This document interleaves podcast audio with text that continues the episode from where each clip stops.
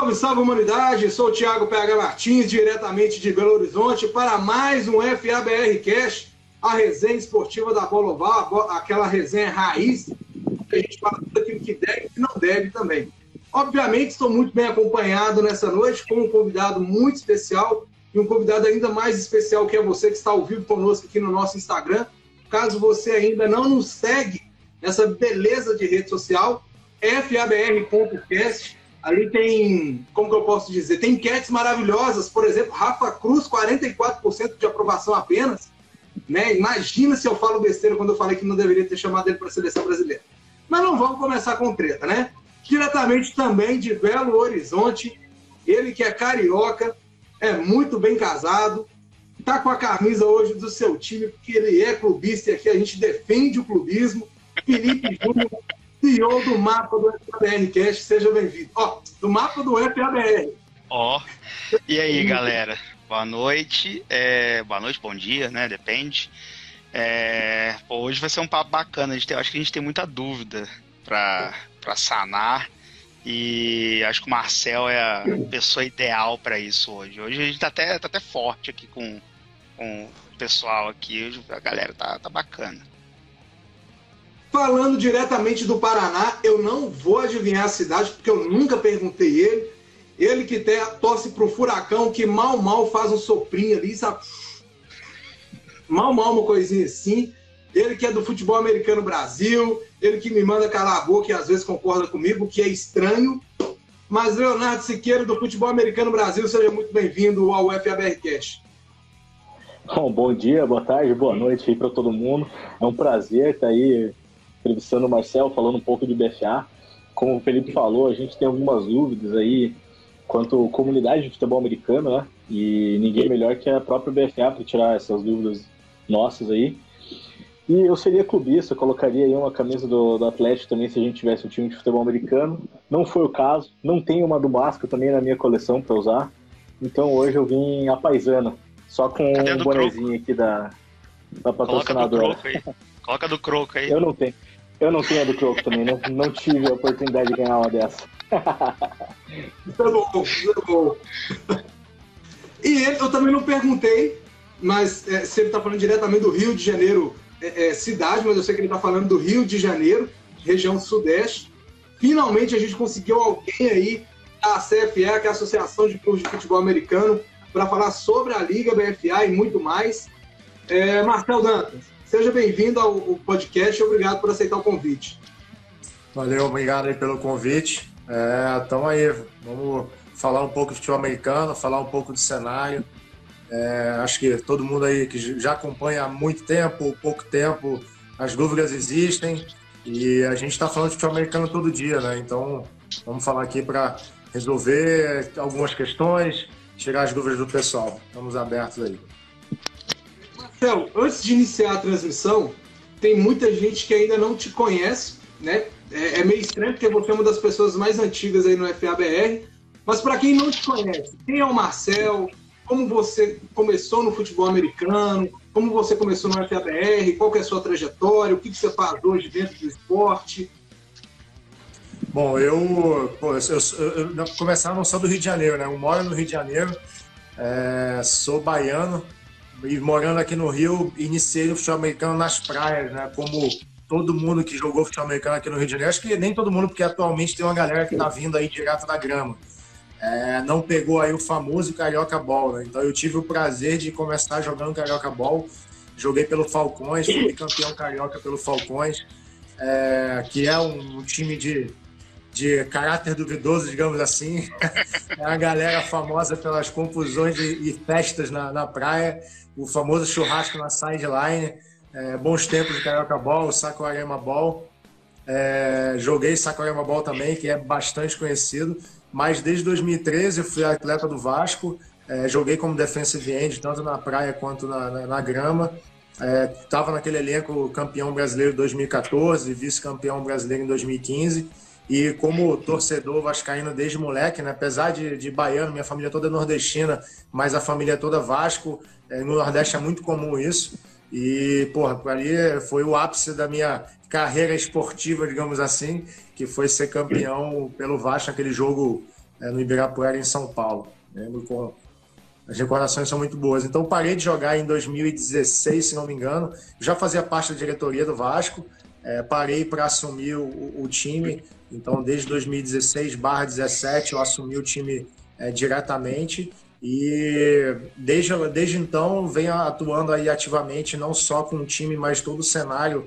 A gente sempre busca um cenário coeso, um cenário forte para todos os times. Eu, particularmente, nunca fiz nada apenas pelo, pelo time, porque eu acredito que todo mundo só desenvolve com um cenário forte. É, então, fiz boas amizades dentro do futebol americano e a gente vem trabalhando junto aí para tentar desenvolver o esporte para todo mundo, seja no Rio de Janeiro, seja aí nível Brasil. Ó, eu prometi para o para quem não sabe, é o Felipe Júnior, que eu já ia ficar mais quieto, porque eu já estou de 24 horas no hospital e depois ainda fiz mais 12 horas de plantão. Eu só queria fazer uma observação que foi uma própria ideia do Filipinho. Por incrível que pareça, nós conseguimos reunir dois vascaínos para uma transmissão e tinha que ser na segunda. Ah, não. Não, não, não. Não, essa não, piada esse tipo, não. Esse tipo de piada nem machuca mais, porra. Não tem nada, não tem nada que machuque mais a gente do que o próprio Vasco, cara. Eu tô imune a, a piadas, não tô... o, sofrimento, o sofrimento é diário, que as piadas já nem doem mais. E o pior, tá? Quarta-feira volta e eu tô lá, não quarta porque o jogo vai ser fora, mas no jogo em casa tiver, eu tô lá, cara. Eu saio puto, falando, puta, nunca mais eu volto nessa merda e no próximo jogo eu tô lá de novo. É foda, não tem jeito, o Vasco... quando... Podia ser. O Vasco tá em alta agora, né, cara? Com o Casemiro e tudo mais, todo mundo gosta do Vasco, não é? Um time mais. É, o Casé, Casé renovou a. Casé renovou a imagem do Vasco à juventude. Pelo menos uma coisa uhum. boa aconteceu. Pô, e o Casé ele gosta de futebol americano. Eu, eu tô para dar uma Sim. camisa para ele. Já fiz a promessa, mas ainda não, não. Vamos esperar voltar a temporada de fato para fazer essa essa uma ideia né? junto com ele de algo legal aí de marketing. Hoje ele é um cara muito influente. O Casé é um cara que tem São Januário em todo jogo, cara. Se você estiver andando lá em São Januário, tu vê ele lá chegando para torcer. É, é, fanático mesmo. Aqui, antes, aproveitando que a gente está falando de Vasco, né, misturando um pouquinho de futebol com futebol americano. É, vamos falar um pouquinho de Vasco, se você não se incomodar, Marcelo, porque você não é só a CFA, você não é só BFA. Você é um pacote completo. O cara que jogou Carioca Ball, Saquarema Ball, churrasquinho na sideline tem o meu respeito, velho. Na moral. Não é pra qualquer um. Você já fez isso, cara? Não, cara. Eu já joguei. Nunca joguei um Carioca Bowl, nem um Saquarema Bowl, muito menos fiz churrasco na sideline. Mas já joguei um Paranaense já e tive essa oportunidade aí de bater cabeça na, nas trincheiras também.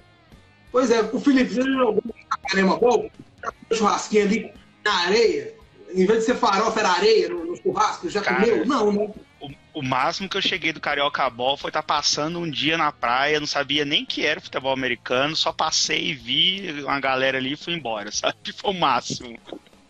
O máximo da minha vida. Pois é, então fala assim, o pessoal tá jogando rugby ali, é o que a gente mais ouve. É, aham. Aí eu, aqui, aí eu conheci futebol americano exatamente porque um amigo meu que morava em Copacabana, é, ele viu, comprou uma bola, levou pra gente jogar lá em Paraty, e a gente só jogava, era um negócio assim, de jogar a bola pra frente, sair correndo, mas era uma bola de futebol americano, porque ele viu lá no, no Carioca Ball. Isso em 2000 e 2004, acho, 2004, 2005, uma coisa assim. Bastante tempo. Ô, ô, ô Marcel, você que tá desde 2016 no, no Vasco, né? É, antes era o Vasco Patriotas, depois virou Vasco Almirantes.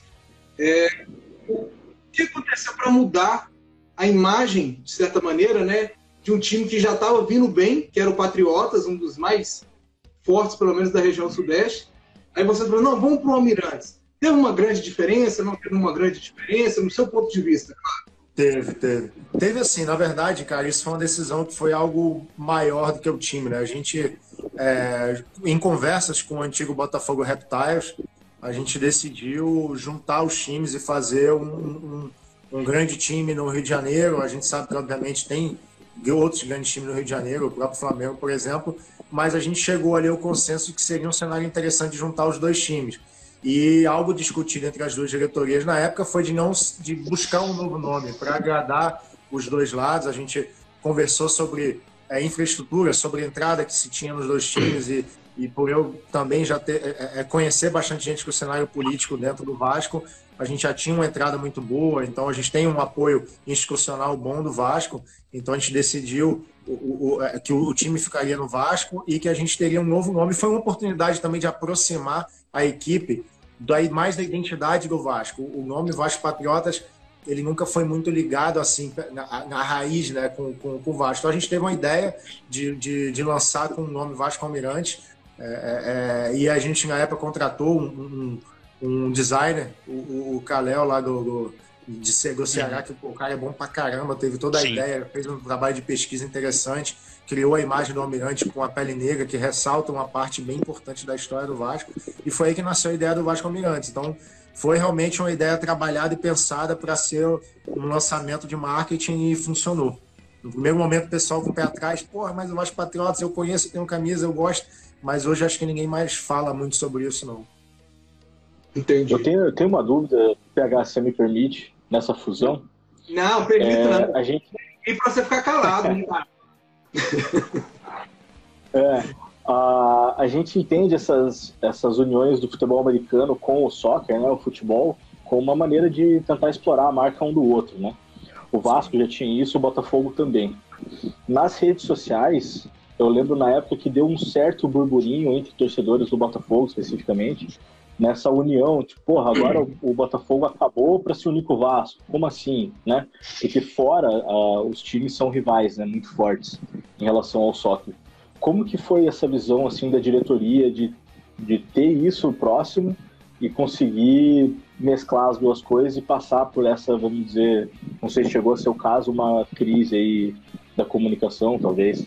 Não, não houve crise porque foi tudo pensado é, e planejado. A gente sabia que existia um risco de ter alguma crise, mas honestamente é, é foi algo que foi um risco digamos, um risco dimensionado. A gente já sabia que ia acontecer, mas o mais preocupante, na verdade, era com os jogadores. Era a ideia era que não houvesse problema com os jogadores. Obviamente, a gente não podia abrir é, de início toda a negociação, então foi falado praticamente com tudo resolvido. Então, é, teve uma preocupação em manter é, os jogadores e não teve praticamente saída nenhuma, foram muito, muito poucas saídas, na verdade, muito mais pelo tamanho do elenco, tá? Do que por, por não aceitar a junção. Acho que a gente, de início, teve um elenco de mais de 100 atletas. Então, já nos primeiros treinos, muita gente aproveitou, o cara já pensava se aposentar, viu que ia ser muito numeroso, talvez não tivesse espaço, então teve gente parando. Mas acho que não tivemos problemas maiores, não. Acho que todo mundo entendeu a questão do projeto. Eu acho que isso vai acontecer bastante ainda pelo Brasil. O show americano esporte está crescendo exponencialmente em quantidade de times, em quantidade de praticantes.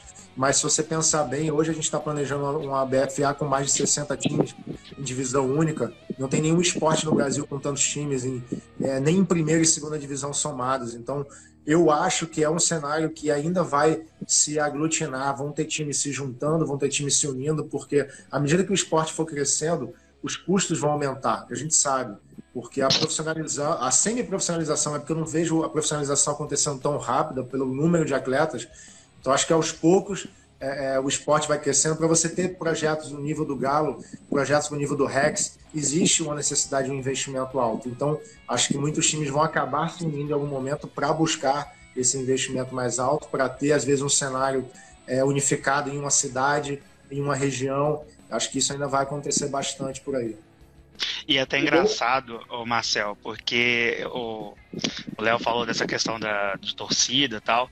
Eu me lembro muito da, da mãe do Granado, né? Que, pô, botafoguense, fanático e tal. E hoje ela tá lá na, na sideline de todos os jogos do, do Vasco no Rio. Inclusive tem até um vídeo ano passado, acho que foi do, do ano passado não, 2019 do Vasco contra a Portuguesa, que o Paquial é, faz um touchdown e até viralizou, e ela gritando, vai Paquial, vai Paquial, ela, ela vestiu de fato a camisa, é, né, da, do, do Vasco, e foi o que aconteceu com os outros também.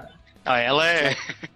A Cris, ela assim, cara, é, é quase um negócio até meio emocionante falar, porque é, eu particularmente não era amigo do, do, do, Granado, porque não tínhamos jogado juntos, né? eu sempre joguei contra uhum. ele, seja na praia, seja no, no, na grama, e, mas tenho muitos amigos hoje do, do, time que são muitos, muito amigos dele e que têm um carinho é, é, é, por ela sempre tiveram e existia uma preocupação da gente trazer ela para junto. Então, desde o começo, eu tive, uhum. eu tive tomei a liberdade de falar com ela, de deixar as portas abertas e ela veio no treino. Obviamente, é, o, o Granada ele era muito botafoguense, todo mundo sabe. Então, Sim. talvez ela tenha tido uma pontinha de, de talvez não ter acreditado naquilo ali, mas acho que como os amigos dele todos estavam nesse projeto, ela veio. E hoje a tia Cris, ela volta e me manda mensagem: e aí, cadê os treinos? Vamos começar? Não, quero ir no treino, tô com saudade do treino. E ela é, cara, ela pergunta mais do que jogador quando é que vai ter treino. Então, é, pô, a tia Kisa estava lá no último jogo da gente antes da pandemia contra o Galo. Ela estava lá, ela foi, entrou, entrou em campo. Então ela faz parte do, do elenco, não digo nem do time, não, do elenco. Tá Sim. em campo, tem, tem passe livre com a gente e é realmente uma pessoa especial. O, Marcel, em cima disso que você falou, é, a gente não está enrolando para entrar nos assuntos da BFA, não. Mas é porque, como eu falei, você é um. Não é só BFA, você é muito mais que isso. Quando a gente fala de rivalidade no futebol, né, igual você acabou de falar, Vasco, Botafogo, teve fusão, aí gera uma certa dúvida, tem pessoas que ficam magoadas e tal. Mas você vê que uma mulher tão importante quanto ela, pra, que era assim, um dos símbolos do Botafogo Reptiles, mesmo sendo botafoguense, é, adota uma bandeira do Vasco, que é o time rival você como torcedor, você como gestor de equipe, qual é o sentimento que isso te, te gera? É, gera um sentimento de que, cara, mesmo sendo de equipes de futebol diferentes, a gente ainda consegue se entender, é a gente consegue unir as equipes, ou não você acha que isso foi só um caso isolado? Não, eu acho que é, cara, é, é o esporte. O pessoal tá ali pelo esporte. É, a gente não exige, obviamente, que, que ninguém seja vascaíno para jogar na, na equipe. Eu acho que isso em esporte nenhum. É simplesmente respeito ao time que você está jogando. Então, é, isso eu não acho que é um problema. Eu acho que existe muito respeito ao esporte como um todo. Eu não vejo essa rivalidade toda. É, mesmo aqui, sei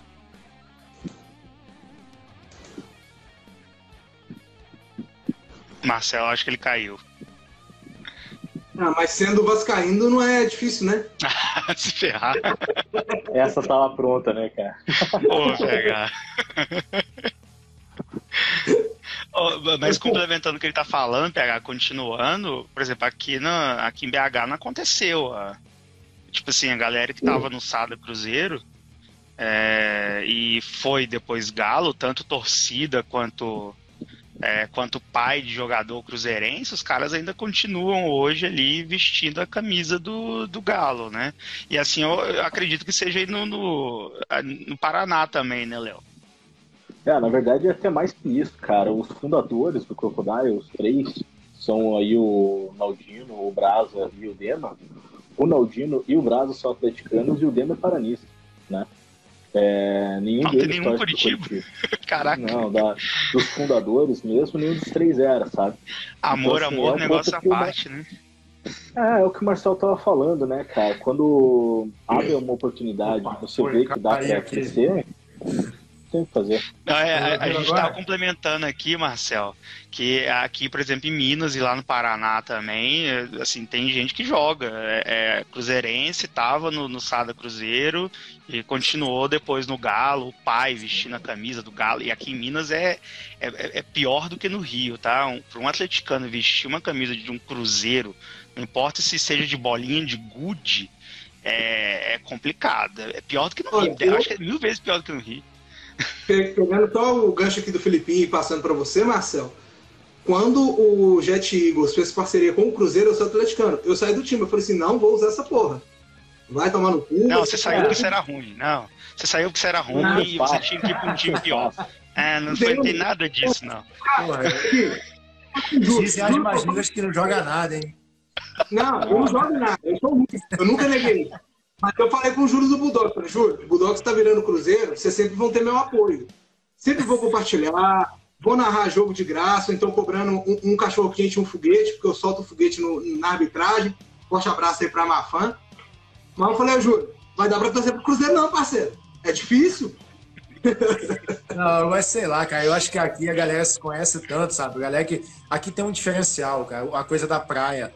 A coisa da praia fez com que todo mundo se conhecesse. Então, quando você chega hoje num, no Vasco Flamengo, mundo se conhece, não tem, não tem isso. E aí, às vezes, o cara vai para um lado, vai para o outro. É, acho que, não sei, talvez nesse ponto o cenário aqui seja um pouco diferente. Muito pelas amizades, de verdade. Porra, eu vejo. Eu tô já mais de 10 anos nisso, eu nunca vi uma confusão no Vasco Flamengo que talvez todo mundo que é leigo que fala assim, porra, mas futebol americano a porrada come, não Vasco contra o Flamengo. Eu falo, nunca teve uma briga. O pessoal não acredita, não, acha mentira. E, cara, não tem, não tem isso, não. A gente toma é. cerveja depois do jogo junto, cara. Ah, disso, disso, eu me lembro, hein? Disso eu me lembro. Tive uma resenha depois de um América Locomotiva e Flamengo. Aqui em BH, o Flamengo perdeu pro, pro, pro América. Primeira vez que o América ganhou de um carioca. E os caras ficaram lá, zeraram o estoque de cerveja que tinha lá. os caras os cara curtem a cerveja. Nossa. É, só para só pra girar a chave aqui, gente, desse negócio do Vasco, e só uma pergunta para o Marcel para finalizar assunto de Vasco, já entrar aí na ACFA. Tem gente ainda que pergunta o que é a CFA e só conhece como Liga BFA, né, o que é comum. É, peraí que eu estou tentando achar a conversa aqui onde é que eu coloquei o roteiro. É, é o seguinte, Marcel, 2019, jogo do Vasco contra o Galo. Vocês acham que a arbitragem garfou vocês? Cara, eu não digo, eu não digo garfou, mas a arbitragem foi muito ruim. Foi muito Quem que era o árbitro? Quem que, quem que era? Que se for se falar o nome, a gente pode saber se garfou ou não. Nome, saber, nome aos bois, aí. Calma aí. Mas na verdade, assim, foram. Se o Panda tava no meio, era. Assim, é, cara, eu, eu não gosto muito de falar sobre isso, porque na época eu fiquei bem irritado. Eu recebi ligação e falei assim, pelo amor de Deus, se controla, que eu tava na sideline parecendo um maluco. É, mas acho que, assim, até inclusive, para essa semana eu tô marcando uma reunião com, com o Jean, que é um cara que todo mundo conhece da arbitragem, para a gente fazer um planejamento focado em arbitragem. O Cohen, Guilherme Cohen, ele, ele faz um trabalho legal aí com a Escola Nacional de Árbitros. Assim, é, é, existe uma necessidade grande de se investir no, na, na, no treinamento. Pô, quem já arbitrou sabe que é difícil pra caramba. Eu já tentei no Carioca Ball. Porra, é difícil pra cacete, cara. Todo mundo acha que conhece futebol americano lá e que o negócio aperta, que você tá lá pra apitar é, é, é, diferente. Então, assim, não dá para culpar. Não acho que existe má intenção. Eu acho que existe, como em todos os esportes, e o nosso, como esporte mais novo, existe a necessidade de treinamento. Eu acho que naquele jogo a arbitragem foi ruim em alguns pontos. Não foi por isso que o Galo ganhou de maneira alguma. O Galo foi muito superior. A gente estava conseguindo equilibrar o jogo até certo momento. E aí, em um certo momento, a gente sabe que o Paris, o Paris Lee fazia toda a diferença. Pô você segurava o cara três descidas, o cara fazia, vinha numa quarta descida e, e convertia. É, é, muito difícil, você não ganha um jogo desse. Então a gente sabe que hoje ainda é, tem elencos mais equilibrados, o próprio Galo, o Rex hoje com bons brasileiros, mas que um gringo ainda faz a diferença. O gringo vai fazer, ele vai ser o diferencial quando você pega dois times fortes.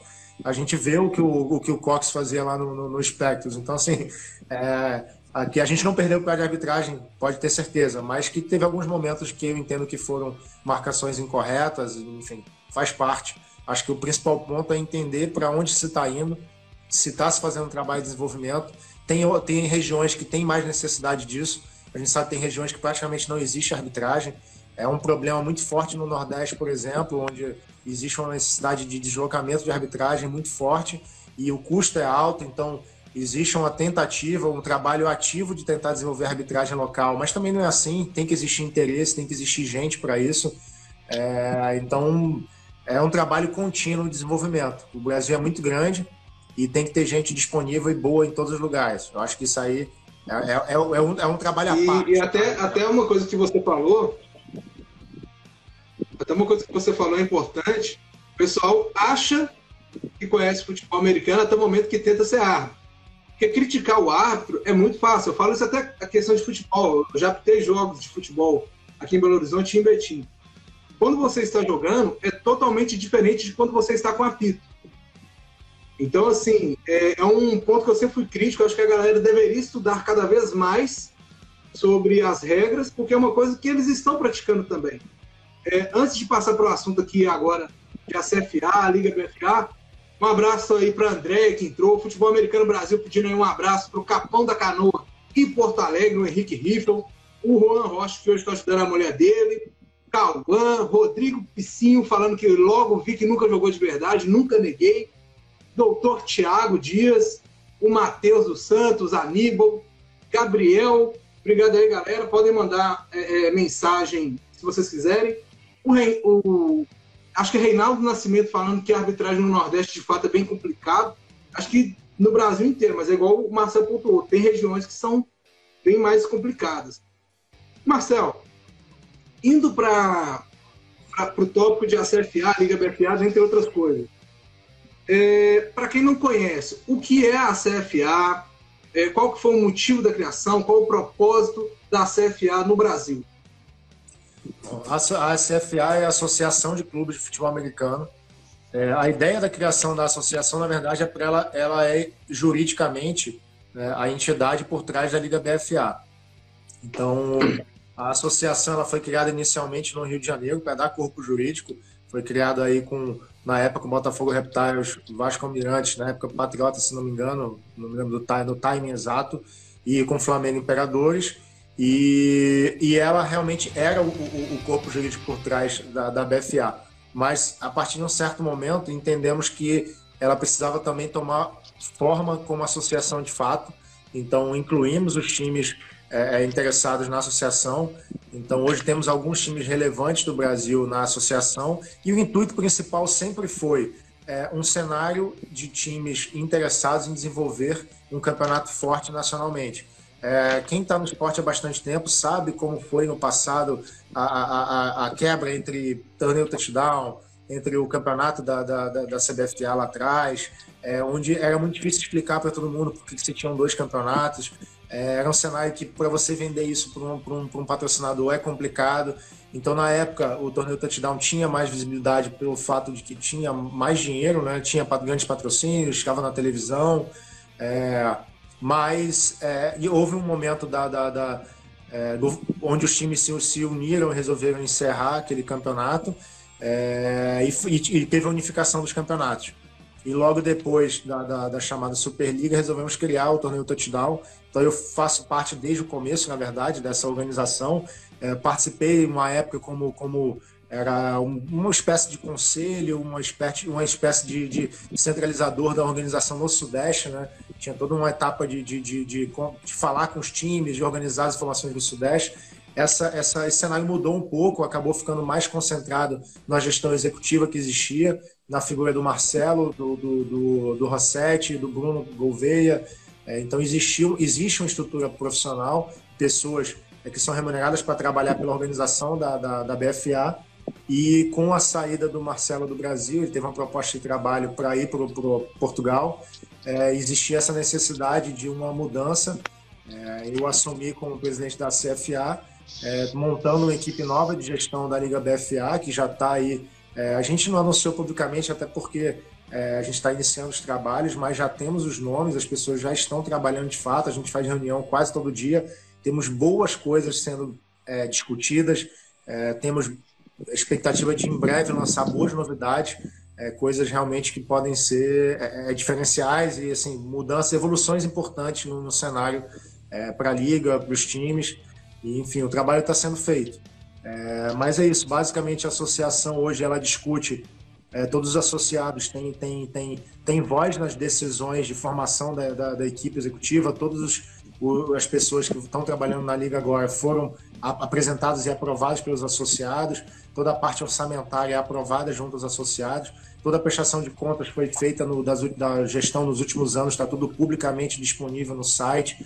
Então a, a CFA ela é um órgão transparente e que a gente entende como é, é, médio e longo prazo algo atraente. Porque é, não vou entrar no mérito de, de cada gestão, mas é, houveram muitas mudanças na, na gestão da, da, da, confederação nos últimos anos e a ideia da, de ter uma associação era que a gente não ficasse é, é, sujeito, os times não ficassem sujeitos a essas mudanças, porque cada um tem um trabalho de uma maneira é, na verdade, a, a, a, atuação junto à confederação sempre foi das federações, os times não tinham tanta voz dependendo do, da, da, sua federação. Aqui no Rio de Janeiro a gente sempre foi muito unido, sempre teve muita representatividade junto com a federação, mas não é assim em todos os estados. Então acho que os principais times queriam ter voz sobre o campeonato. Então, pensando em médio e longo prazo, a gente sabe onde a gente está, a gente sabe onde a gente quer estar daqui a 4, 5 anos, onde a gente vai estar daqui a 10 anos. Esse é o diferencial é, da associação. Eu acho que é, são entidades que podem trabalhar em paralelo, não tem problema algum. Eu acho que existe uma, talvez uma necessidade de polarização no brasileiro em tudo e não é assim, não é diferente no esporte. Então, quando aparece a possibilidade de decisão, tem gente que incentiva porque quer ver o circo pegar fogo, mas a gente não está muito preocupado com isso, a gente está preocupado em desenvolver o melhor campeonato possível. É, a gente já está confirmando aí time a time, todo um trabalho de comunicação sendo feito pelo Raim Ferreira, todo mundo conhece. É um cara que trabalhou aí alguns anos pela divulgação do, do, do FABR de maneira voluntária. Hoje está tendo a oportunidade de trabalhar de maneira remunerada. É importante a gente deixar claro que acredito na, na gestão profissional, porque só assim você desenvolve um produto de qualidade.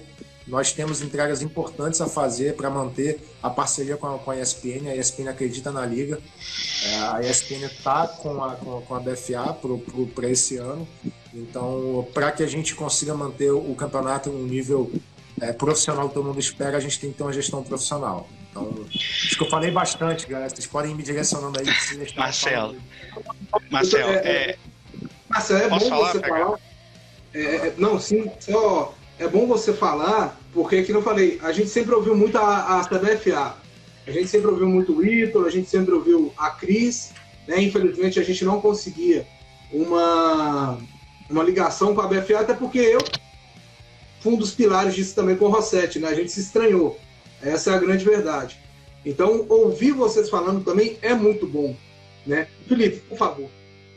É, eu gosto, eu gosto de ser prático e direto, sabe, Marcel? É, eu, eu analiso é, as coisas no futebol americano muito do lado da produção de conteúdo, que é o que as pessoas veem é, no final das contas, né? O que elas veem no jornal, o que ela vê na TV, ela vê no YouTube.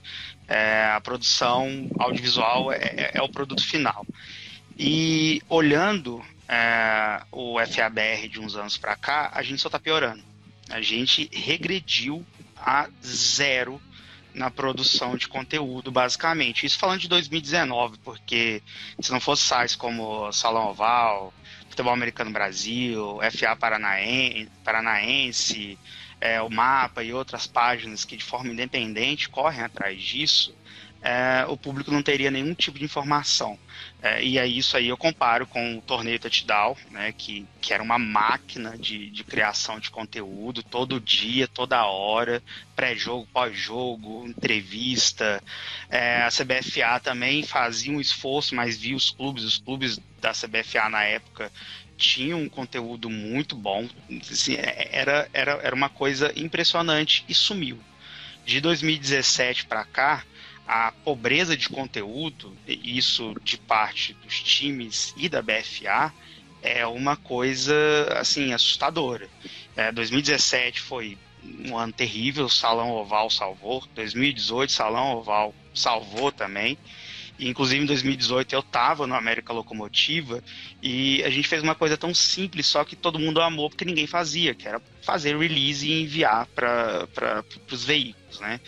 E 2019 né, também foi um ano assim pífio, né, com relação à, à criação de conteúdo. BFA melhorou muito questão de conteúdo no perfil de redes sociais explodiu, mas ainda era um conteúdo, se eu for comparar com o Torneio Touchdown de 2015, né, a gente está falando aí de, de, quatro anos antes, é pífio. Né, e, e aí a gente passa esse período todo, a gente né, fica parado. O que, que aconteceu? O que, que a BFA vai fazer? Porque é, torneios como, uh, e aí comparado do nosso nível aqui mais ou menos, a, a Liga Europeia, né, a, a ELF, ela centraliza tudo isso. É, existe uma centralização ali na produção de conteúdo, os clubes também fazem, mas a liga centraliza todas essas ações e isso torna tudo muito mais fácil para quem acompanha. É, o que, que é BFA? É, é, e aí eu já estou pulando, acho que algumas, algumas partes, é, porque eu, eu, juntei a crítica, juntei a crítica com, com o que, que a gente pode ver no futuro. Porque eu, eu sei que ter o, o AIM junto com vocês é um passo assim que nos, nas, nos três anos da liga nunca existiu. É, é um cara que, que eu conheço muito bem, conheço o potencial dele e sei que ele vai fazer um puta de um trabalho, mas ainda assim eu, eu tô com o pé atrás porque é pobre. Né? 2019 assim foi um ano terrível e o que que o que que a CB, o que que a BFA, a CFA é, planeja para mudar esse panorama, sabe? É, de tipo conteúdo escrito, audiovisual, o que que o que você tem a dizer sobre isso? Tem, tem assim, eu não posso falar tudo, né, mas é, acho que tem mensagens importantes. É, concordo contigo, tá? Em vários aspectos é, sobre talvez um, eu não digo regressão do cenário do futebol americano como um todo, mas é, de não ter crescido como se esperava. Eu acho que em certo não, é, momento... É, foi, foi regressão na questão de na parte de divulgação, entendi. Questão de conteúdo. Quer dizer que, na verdade, eu acho que a gente, em, em outros pontos também, o futebol americano como um todo regrediu, em alguns anos, ou não cresceu como se esperava. É, então, já tivemos lá atrás, por exemplo, exposição em, em rede de TV de maneira contínua, hoje é sempre pontual, mas eu acho que houve uma evolução importante sim em 2019, que foi a presença recorrente na ESPN, isso foi importante. Isso dava, é, é, isso dava espaço para todos os times que produzissem um conteúdo minimamente de qualidade, que pudessem mandar os seus lances para que eles fossem editados e colocados na, na ESPN. Então, isso foi uma coisa diferente, mas concordo contigo que a, a, a, quantidade de produção e a qualidade em nível jornalístico, pensando em comunicação, era fraco, e por isso a gente trouxe o Raim agora. Porque basicamente é, é, é a BFA ela vinha deixando com que a informação fosse gerada organicamente pelo, pelo cenário, pelos outros veículos, e a BFA ela vinha fazendo apenas divulgações pontuais é, com trabalho de, de arte e design.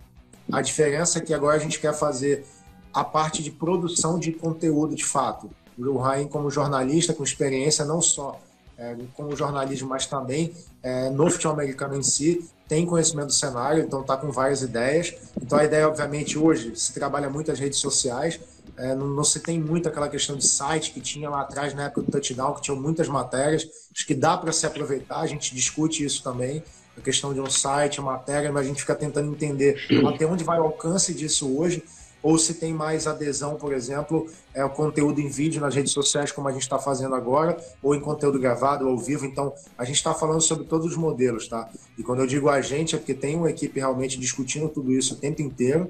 É, e eu acho que a gente vai chegar a um, a um cenário é, interessante de divulgação de conteúdo escrito, de conteúdo visual, de conteúdo de realmente de vídeo. Então essa é a ideia que a gente tem e obviamente tudo isso passa por captação é, existe um, um custo, a gente não quer entregar qualquer coisa, a gente tem interesse em entregar produto de qualidade, porque quando a gente dá, cria um espaço de qualidade, a gente gera entregável de qualidade para possíveis patrocinadores, não só patrocinadores para o campeonato, mas patrocinadores para os times também, que vão querer a marca deles associadas aos times, ao campeonato. Então, a gente pensa muito nisso, no produto como um todo, em como empacotar tudo isso e criar um produto vendável. A gente tem que parar de achar que o futebol americano por si só ele é interessante e, meu Deus, é, é, é, a mina de ouro, vou investir, todo mundo vai querer investir aqui. Não é isso, cara. A gente tem que vender, tem que saber vender. É um esporte moderno, é um esporte que nasceu com gente nova, não tem aquela velharada do futebol, mas a gente precisa se estruturar profissionalmente. A maioria dos times nasceu da organização de jogadores é, se juntando e fazendo um time. Muitos times não têm hoje pessoas que têm experiência em gestão, seja esportiva, seja em outro meio, e isso faz com que os times às vezes não consigam avançar. Então a gente pensa que a liga precisa ter um crescimento estruturado e também precisa ajudar os times a se estruturar e crescer é, naturalmente ou direcionadamente. Mas para isso o trabalho de comunicação é muito importante, cara. Nada acontece sem uma melhor comunicação, seja ela qual for o meio. Falando de comunicação, Léo, que tem alguma pergunta? Cara, eu acho que assim, a gente conhece o Rainha já tem bastante tempo, né? Eu, PH, aí fomos a equipe do Network e tudo mais, então é, eu quero muito, estou muito ansioso para ver como é que vai ser o trabalho dele. Eu acho que ele é um cara muito preparado para isso, para o desafio aí. É, então eu prefiro não, não julgar por enquanto, porque as coisas ainda estão começando, né? Mas a, a, eu tenho uma pergunta, na verdade, em relação à organização do campeonato, né? É, eu escrevi a matéria para o futebol americano Léo, no Brasil. Léo, rapidão. Se é sobre a organização do campeonato, vamos só esperar um pouquinho, porque a gente tem essa pauta também, aí eu passo para ti. Pode ser?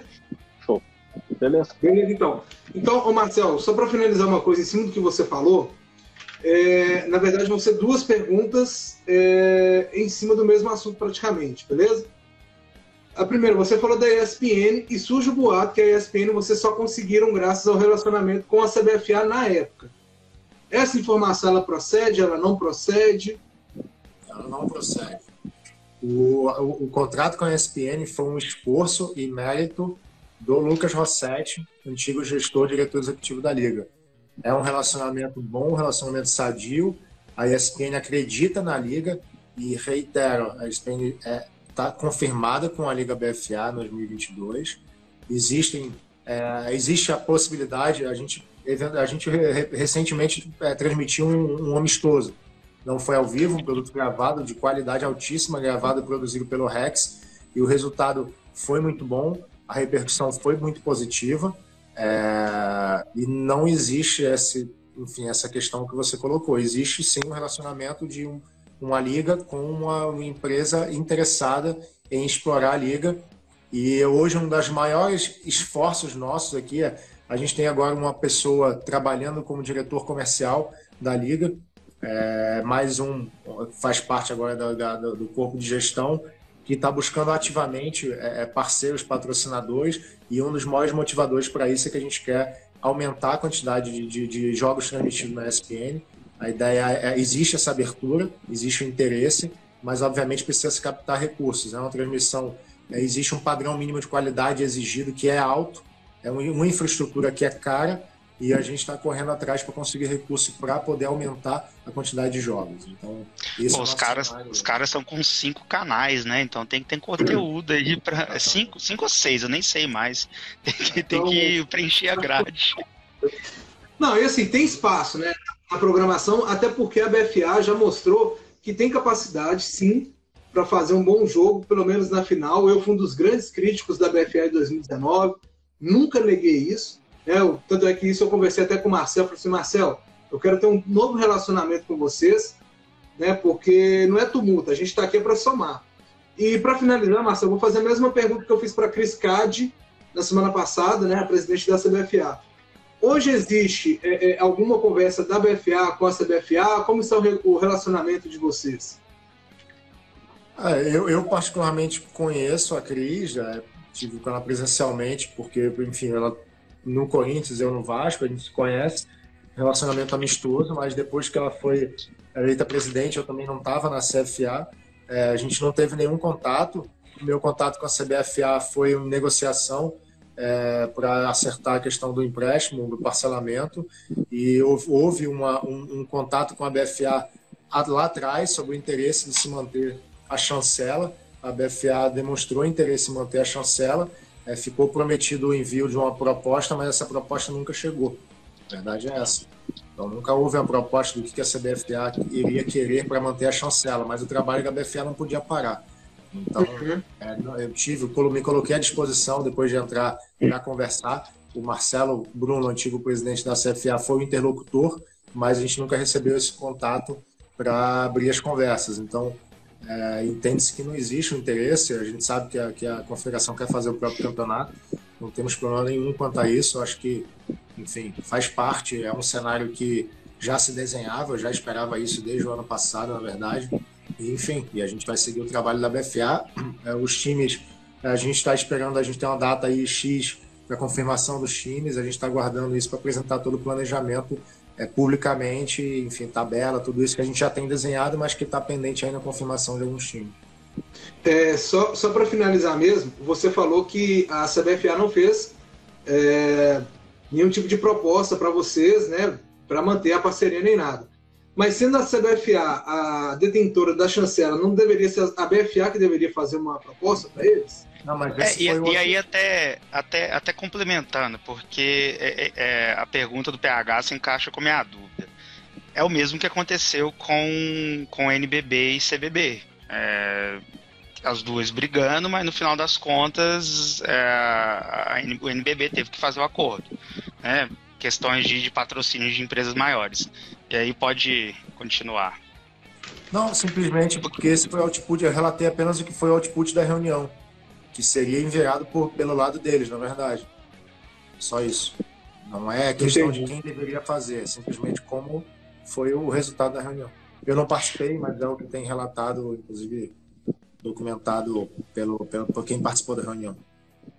É, só para passar para o próximo ponto, que aí vai ser o Léo, porque o Léo foi a primeira pessoa a, a, fazer uma matéria que eu falei, falei, caramba, que matéria bem feita.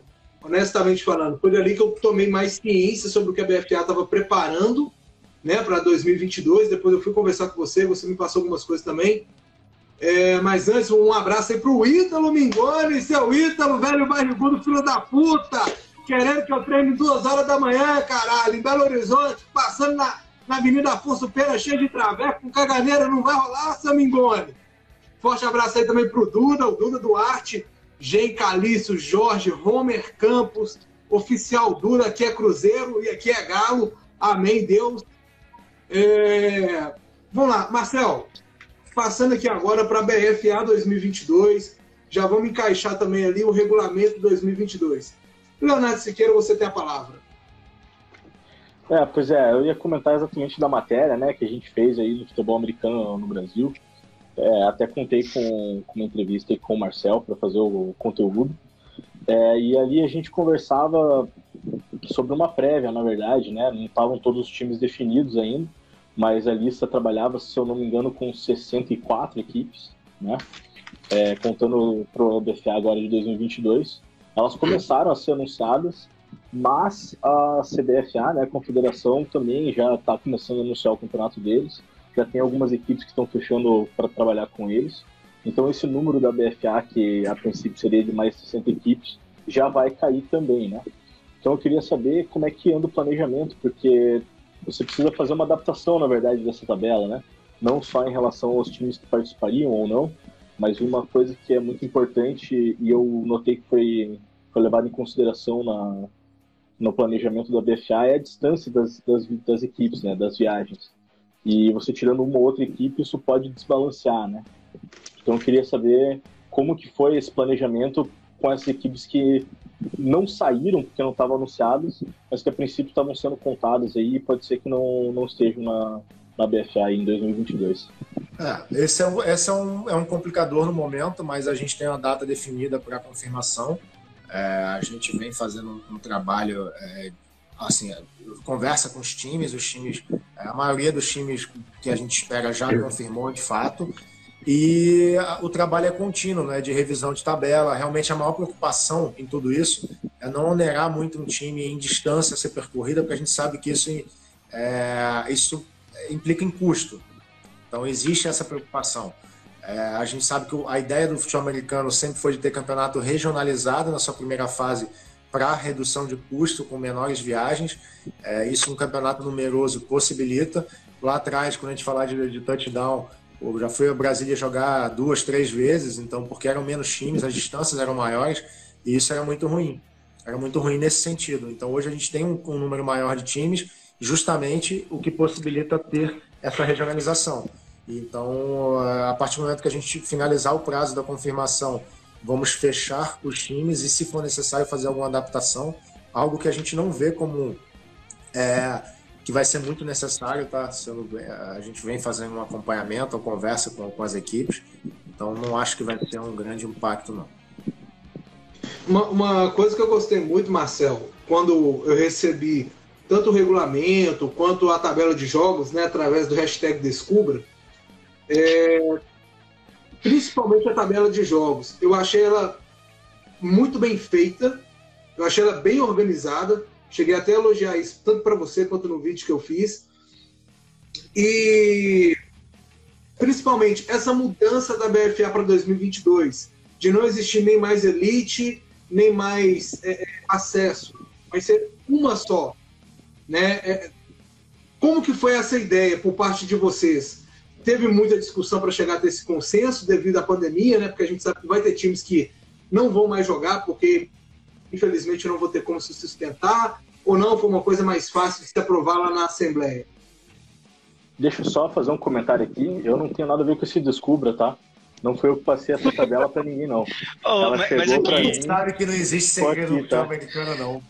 Aqui, é. Mas, é uma, mas, é uma, coisa, mas é uma coisa engraçada, até complementando o PH, porque, tipo, não dá pra saber, assim, eu sei que Galo, Rex, é, talvez ali um, um, em alguns outros times vão continuar sendo elite, mas o resto, né, a gente não sabe de mais nada. A gente tá, vendo, tá vendo aí o Itajaí Almirantes é, tirando dois, dois, um jogador de seleção do Rex, que é o Andrei, o Guga do Black Hawks, está levando uma galera para lá. Era um time que nem jogou BFA em, em 2019, né? Jogou Copa Sul, se não me engano.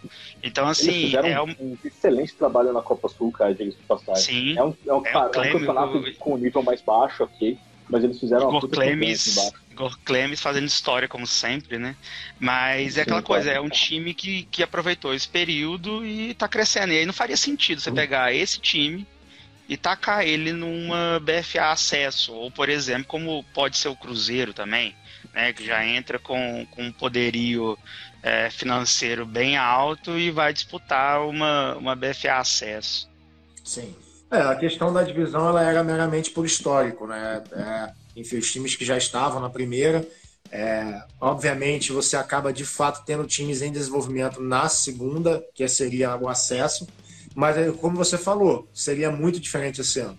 O Itajaí, por exemplo, que você citou, é um time muito organizado. O Flamarion, o cara que porra, tá, é um dos mais ativos na associação, está é, tá sempre propondo as coisas, eles têm projeto de incentivo aprovado. Então, assim, são, é, um, é um exemplo de time que vai dar certo. Então, realmente, talvez eles fossem sobrar numa, num acesso, por exemplo, como talvez foi o caso do, do ano que o, o Rio Preto ela jogou o acesso e, pô, tava muito acima dos outros. Então, Sem graça. É, então, assim, é, acontece isso. Mas como é que nasceu essa ideia? Tá? Essa ideia veio dos times. É, existe uma, uma preocupação muito forte, principalmente no, no, no Nordeste, de se manter. É, os, o, é, são, os confrontos mais tradicionais são confrontos muito interessantes para eles. É, a gente sempre tem bons jogos entre, por exemplo, caçadores, marinas, espectros, é, e, e, e, existia essa, essa, essa proposta de se ter um formato que privilegiasse grandes confrontos, é, mas que não deixasse os outros times de fora. Então, quando a gente fez o exercício de trazer esse cenário para o Nordeste, foi um, um, um, porque a gente não testa isso para todos. Então, foi um trabalho de, de, de de, de, projeção feito junto com o Marcelo Bruno participou já tem algum tempo que esse exercício foi feito com o Rossetti, o Léo Brecker foi, também participou e isso foi muito bem aceito ao ser apresentado pelos, pelos associados e eu, eu, acho que é uma forma que vai dar certo. No final das contas, por mais que você coloque aquela, aquela clusterização ali, grupos ABC, você acaba dando chance para todo mundo ser campeão. O, o, os grupos que têm os times que são historicamente nas melhores classificações, eu não vou chamar mais de mais fortes, né? Porque a gente não tem como saber, como é, você disse. Não tem nem mas como. historicamente tem as melhores classificações, vão ter mais vagas né, na fase seguinte, mas no final das contas todos os times têm chance de ser campeão. Então é, é interessante. Eu acho que é um cenário que vai se desenhar é, para o futuro, não vejo como voltar atrás, e você possibilita ter mais times, mais gente disputando. Existe, obviamente, uma preocupação que todo mundo vai conseguir manter o que é exigido pela BFA é, em nível de qualidade. É, muita gente fala assim, porra, a BFA pede muita coisa, o, o, jogo tem que ter aquilo e isso, o campo tem que ter aquilo e isso, mas é para manter um mínimo de padrão de qualidade, para que as filmagens você mantenha um nível mínimo de, de, de, qualidade, que o campo esteja pronto. A gente já viu no passado é, campos mal pintados, os campos é, que não tinham todas as marcações de jardas, e isso fica muito ruim.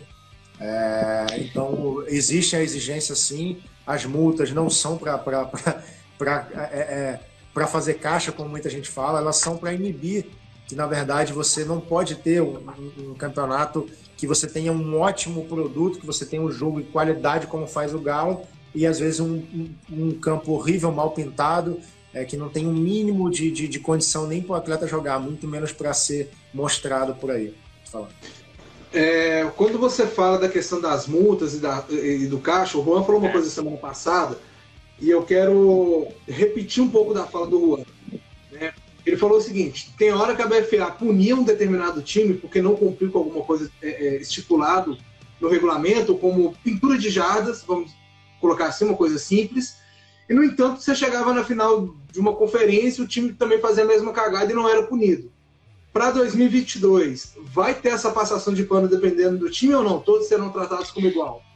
É, e aí eu vou complementar, fazer a mesma pergunta que eu fiz para Cris. É, regulamento é para colocar de apoio de notebook ou ele é para ser cumprido de fato? Porque é, 2019, assim, questão de vídeo, tem, tinha muito time, me desculpe a palavra, cagando né? E, e, aí vem a desculpa, ah, posicionamento, mas colocar é, câmera no teto do, do estádio para tentar filmar alguma coisa não é algo que, que seja aceitável, né?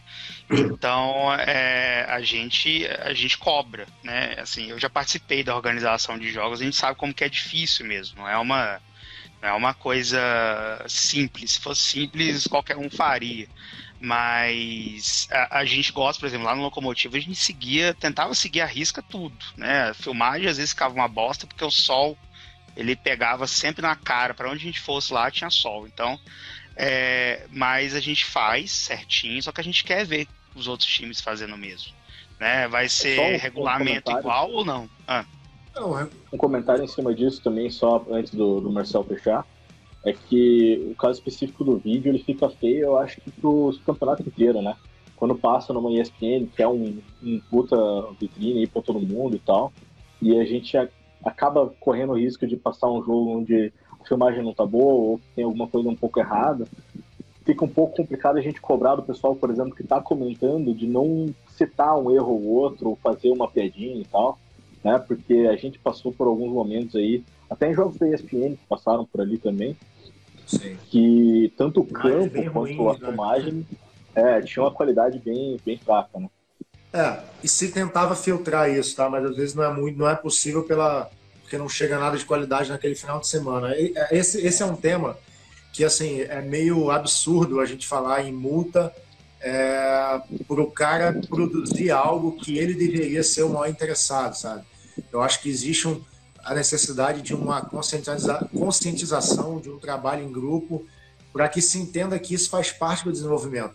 É, hoje, uma liga que é amadora não tem condições de ter é, em todos os jogos pessoas para fazer uma filmagem de qualidade que a liga espera. Então, os times têm que participar disso. E não é porque ah, eu vou ter que filmar isso aqui para não ser multado, não. Eu vou ter que filmar isso aqui porque eu quero estar na ESPN. Eu quero mostrar para o meu patrocinador, olha o espaço que eu consegui para ele. Olha, olha o valor que tem o quanto ele me paga e quanto mais ele pode me pagar no que vem se eu conseguir para ele duas, três inserções na ESPN, mesmo que de poucos segundos. Então falta esse, essa análise crítica do cenário. É, então, assim, a gente tem que parar de ver também, não digo vocês, falar a comunidade como um todo, que só existe obrigações, não é. E, e, e é meio surreal a gente ter que colocar obrigações para que se cumpra o básico. O básico diga assim, ah, mas é um esporte caro, pô, não tenho condições de comprar uma câmera. Então, assim, os times têm que se organizar, cara. É, é, é, a gente é, acho que tem, é legal é, ter todo mundo jogando, mas para jogar um brasileiro, o cara tem que ter uma câmera decente para poder. Entendeu? É, assim, são coisas que tem que vir junto. A gente tem que entender isso. então, assim, as multas elas são para manter um padrão mínimo de qualidade, não deveriam ser tão usadas e nem ser tão necessárias, mas a gente sabe que é uma realidade ainda. Especificamente nos vídeos, vai se fazer um trabalho de, de curadoria para que só os vídeos de boa qualidade apareçam no, no, no, na SPN. É necessário, não tem jeito. E, obviamente, em paralelo, existe a preocupação da Liga em disseminar, disseminar conhecimento. A gente vai dar orientação esse ano, preparar um material é, com quem já usando quem já faz bem, orientando como fazer, o que comprar, como produzir. Então, para a gente ver se a gente aumenta a quantidade de, de times fazendo bem por aí. Não, é, exatamente.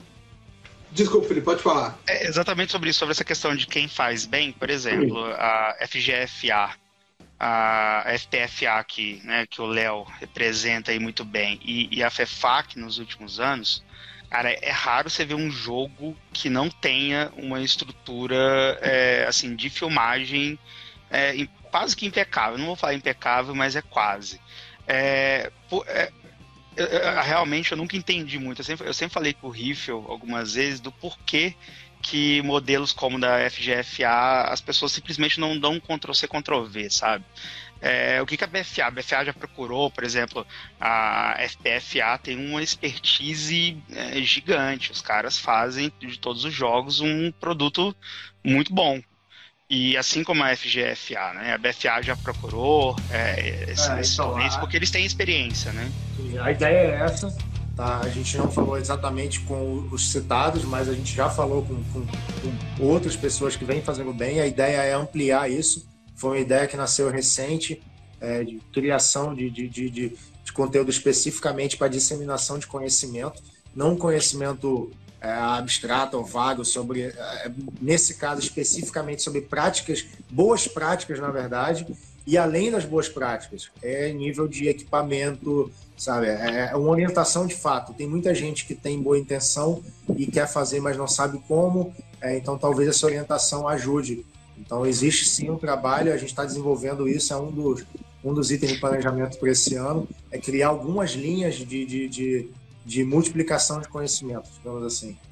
A parceria com a Sportistics entra nessa nessa. Eu sei que vocês não anunciaram ainda, mas tá no site, né? Tá no site, tá público. é, a, Sport, a, a Sportistics é uma, assim, uma startup que eu conheço já há algum tempo, que eles, eles trabalham com Big Data, né? Em, em vídeo, e eles sempre citam futebol americano na NFL como, como um exemplo. É, tá, tá junto nesse, nessa. nessa é, todas as parcerias, a gente está fazendo um levantamento justamente para reavaliar todas as parcerias. Obviamente, tudo que foi interessante vai ficar, vai ser renovado, vai ser ampliado. É, a gente está começando esse trabalho, é tudo muito novo, né, digamos assim, é, com a equipe nova e todas as parcerias vigentes estão sendo reavaliadas, analisadas. Estamos buscando novas parcerias também, é, coisas que vão contribuir tanto na parte administrativa quanto na parte esportiva de fato, mas ainda vai ter muita coisa para acontecer nos próximos meses. Eu, por um lado, bom que o Campeonato de Saúde que começa em junho é que a gente tem um tempo hábil aí para trabalhar um monte de coisa que está em cima da mesa. Tem coisas mais adiantadas, coisas que a gente espera fechar essa semana ainda, por exemplo, coisas que estão dentro da mesa, em cima da mesa que a gente espera fechar em um mês. Então a gente tem toda uma uma gama de possibilidades reais, tá? Não estou falando de ideias, não. Estou falando de coisas que estão sendo trabalhadas que obviamente não dá para detalhar tudo, mas a gente vai começar uma comunicação forte com, enfim, tudo que for sendo fechado. A gente não falar de hipóteses, mas tem coisa boa. E a ideia, o, o principal é a gente está exercitando diariamente as boas ideias é, e estimulando que venha de todos os lados para a gente tentar implementar tudo que for possível. Infelizmente, tudo esbarra em, em recurso, mas a gente também está trabalhando com isso. A gente já tem um projeto de lei de incentivo aprovado mas estamos agora, se não me engano, o calendário abre semana que vem, já submetendo um projeto novo, um projeto maior, que engloba mais itens. Então, até é, é, é com a ideia de se ampliar a estrutura é, de gestão é, é, para que seja tudo coberto por essa parte da, da lei de incentivo, mas também, obviamente, uma grande parte do projeto voltada para a execução do campeonato em si. enfim, e captando para. A gente está buscando também recursos tanto no, no, formato de incentivo quanto no formato tradicional é, de patrocínio. Então existem aí boas coisas em andamento. É, só, só antes da gente continuar aqui, ler alguns comentários aqui.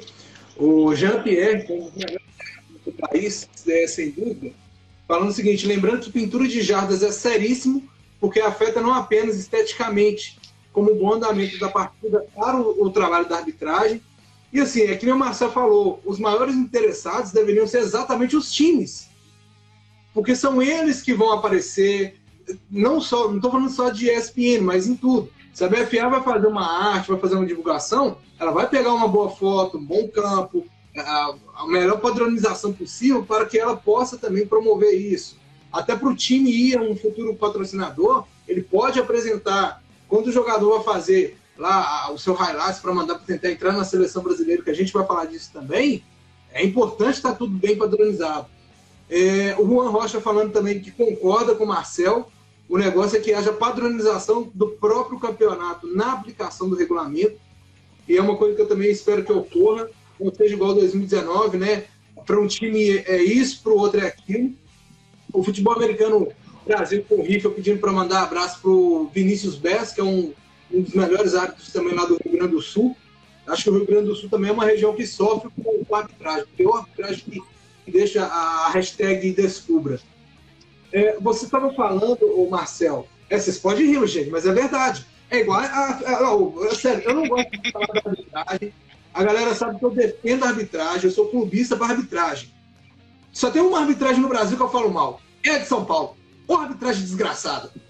Puta que pariu. Me faz perder toda a paciência. Mas, enfim. É, não, pode rir porque é triste.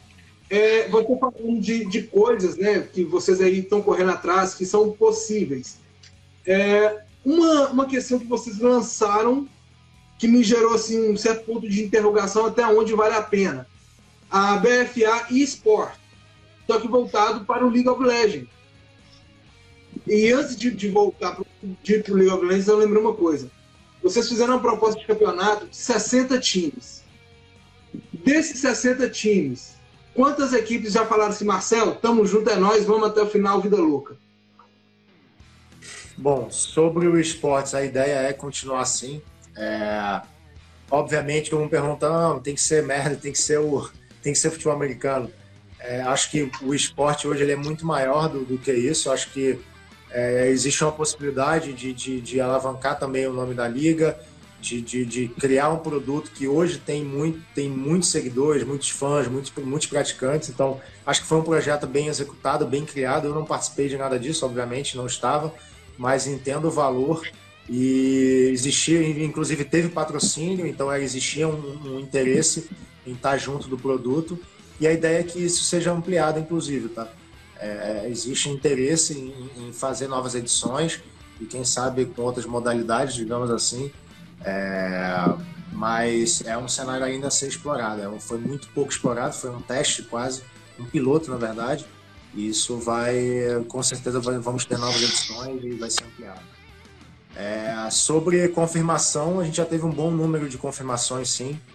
É, mas eu, eu, não posso te passar um número porque, enfim, é, eu nem tenho ele aqui atualizado agora, né? A gente, ao longo da semana, acompanhou, a gente fez algumas reuniões, mas já temos um bom número e a gente sabe que, na verdade, muita gente deixa para preencher de última hora.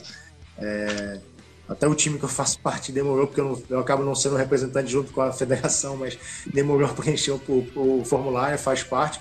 Mas acho que o mais importante do que, como a gente ainda está um pouco longe da data, a mais importante do que essa confirmação é, é, é, a gente saber os times que estão de fato inclinados e a gente vem trabalhando aí, conversando, mas muito mais pensando no desenvolvimento do campeonato e não afetar é, é muito os times que ficarem. A gente sabe que vão haver saídas, mas não, enfim, a gente está tentando minimizar é, sem fazer leilão, não há ideia. A ideia é fazer um campeonato grande, um campeonato forte, para os times que estão interessados em desenvolver o campeonato, em ter uma marca, é, construir juntos um campeonato forte. Essa é a principal ideia. É, falando de campeonato, eu vou voltar na questão do, do esportes, porque eu tenho algumas perguntas relacionadas a marketing. Entra, ô Léo, acho que você queria falar alguma coisa, perdão. É, na verdade, eu quero fazer uma pergunta aí, envolvendo o campeonato, né, pro, pro Marcel.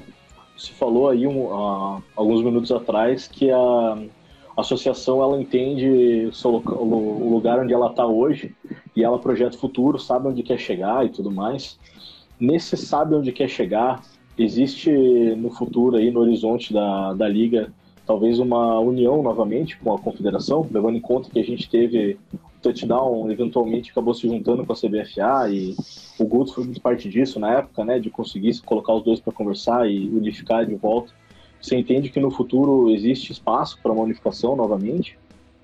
Não, com certeza. Eu acho que o cenário ele é, ele é mutável, né? o cenário é dinâmico. É... Eu, eu, particularmente, quem me conhece, sabe que eu sempre fui a favor do diálogo, sou a favor do diálogo, e eu, eu nunca achei interessante uma divisão. Eu tive lá atrás, à frente de time, quando a gente tinha um cenário dividido e sempre achei muito complicado explicar isso, mas a gente sabe que é um cenário é, inerente de esporte em desenvolvimento. Isso acontece. É, e, enfim, são caminhos tomados. Nada que possa não ser revertido. Acho que tem que ter um interesse mútuo. É, como falei, sou sempre a favor do diálogo. Não tenho é, ranços, não tenho inimigos no esporte. Acho que talvez seja um dos motivos que me fizeram aceitar estar é, é, tá na, na, na, associação. Todo mundo sabe que, que as pessoas falam para mim assim, pô, tá maluco, é trabalho para caramba, é trabalho para caramba. A gente sabe, todo mundo tem a vida pessoal, a vida profissional. Isso acaba sendo mais uma coisa a, a, a tocar, mas, cara, quem acredita no esporte tem que estar tá aí, tem que botar cara, é, tem que ajudar a desenvolver, não dá para só esperar sentado. Então, é, resolvi fazer parte, resolvi estar tá aí atuando e acredito sim que no futuro se possa desenhar um novo cenário não vejo problema, impedimento nenhum para isso, sabe? É, e acho que em todos os esportes onde existiu essa divisão, em algum momento existiu união, isso faz parte. Acho que a gente só não pode parar um trabalho que vem sendo feito no que a gente acredita, é, enfim, pelo, pelo momento. Mas vamos ver, a gente vai descobrir lá na frente. É, Felipe e Léo, tem mais alguma pergunta ou posso passar? Pode passar. Fica à vontade. Beleza. É, eu comecei a falar do, da BFA Sports, você também falou. E quando vocês lançaram League of Legends, eu falei, caralho, o que que LoL tem a ver com futebol americano? Não Essa fala mal jogada... do meu LoL, não, hein? Não, eu não falo mal do LoL, porque a natureza. Não fala mal do é LoLzinho, não. Não, vem com essa não. Aqui é Dota.com. Mas, é, é, brincadeiras à parte, essa questão de unir a comunidade do LoL com a BFA foi uma tentativa de expandir o cenário do futebol americano para outros lugares onde não é um âmbito comum? Sim, é, é, foi a ideia de fortalecer a marca, na verdade. Hoje a BFA ela é uma marca, né? Ela é um campeonato, mas ela é uma marca. E eu acho que toda ação de engajamento ela é válida, obviamente dentro dos seus objetivos. Então, você juntar a imagem com um campeonato pô, que tem essa quantidade de, de, de, de praticantes, que movimenta esse nível de recurso que movimenta. Hoje o LoL tem muito mais patrocínios do que o futebol americano, por exemplo. Então, é, eu acho que é uma tentativa válida. É, o, é, é engraçado, mas, é, por exemplo, quem está no futebol americano em, em, times que são vinculados ao futebol acaba ouvindo muito isso do outro lado. Porra, o que, que o, o, Vasco tem que se meter com o negócio de futebol americano? Quantas vezes, cara, eu vi isso comentado é. nos, nos grandes sites, sabe? E eu aprendi a conviver com isso. No começo eu ficava puto, porque a gente trabalha, a gente, porra, gasta o tempo, a gente gasta dinheiro. E aí vem alguém e fala assim, pô, ninguém reconhece. As pessoas reconhecem, mas também tem o, vai ter sempre a pessoa que é contra, em todos os cenários. Então a gente aprende a conviver. Então é a mesma coisa. É um clube de futebol que está se vinculando ao futebol americano. Por quê? Porque entende que existe mercado.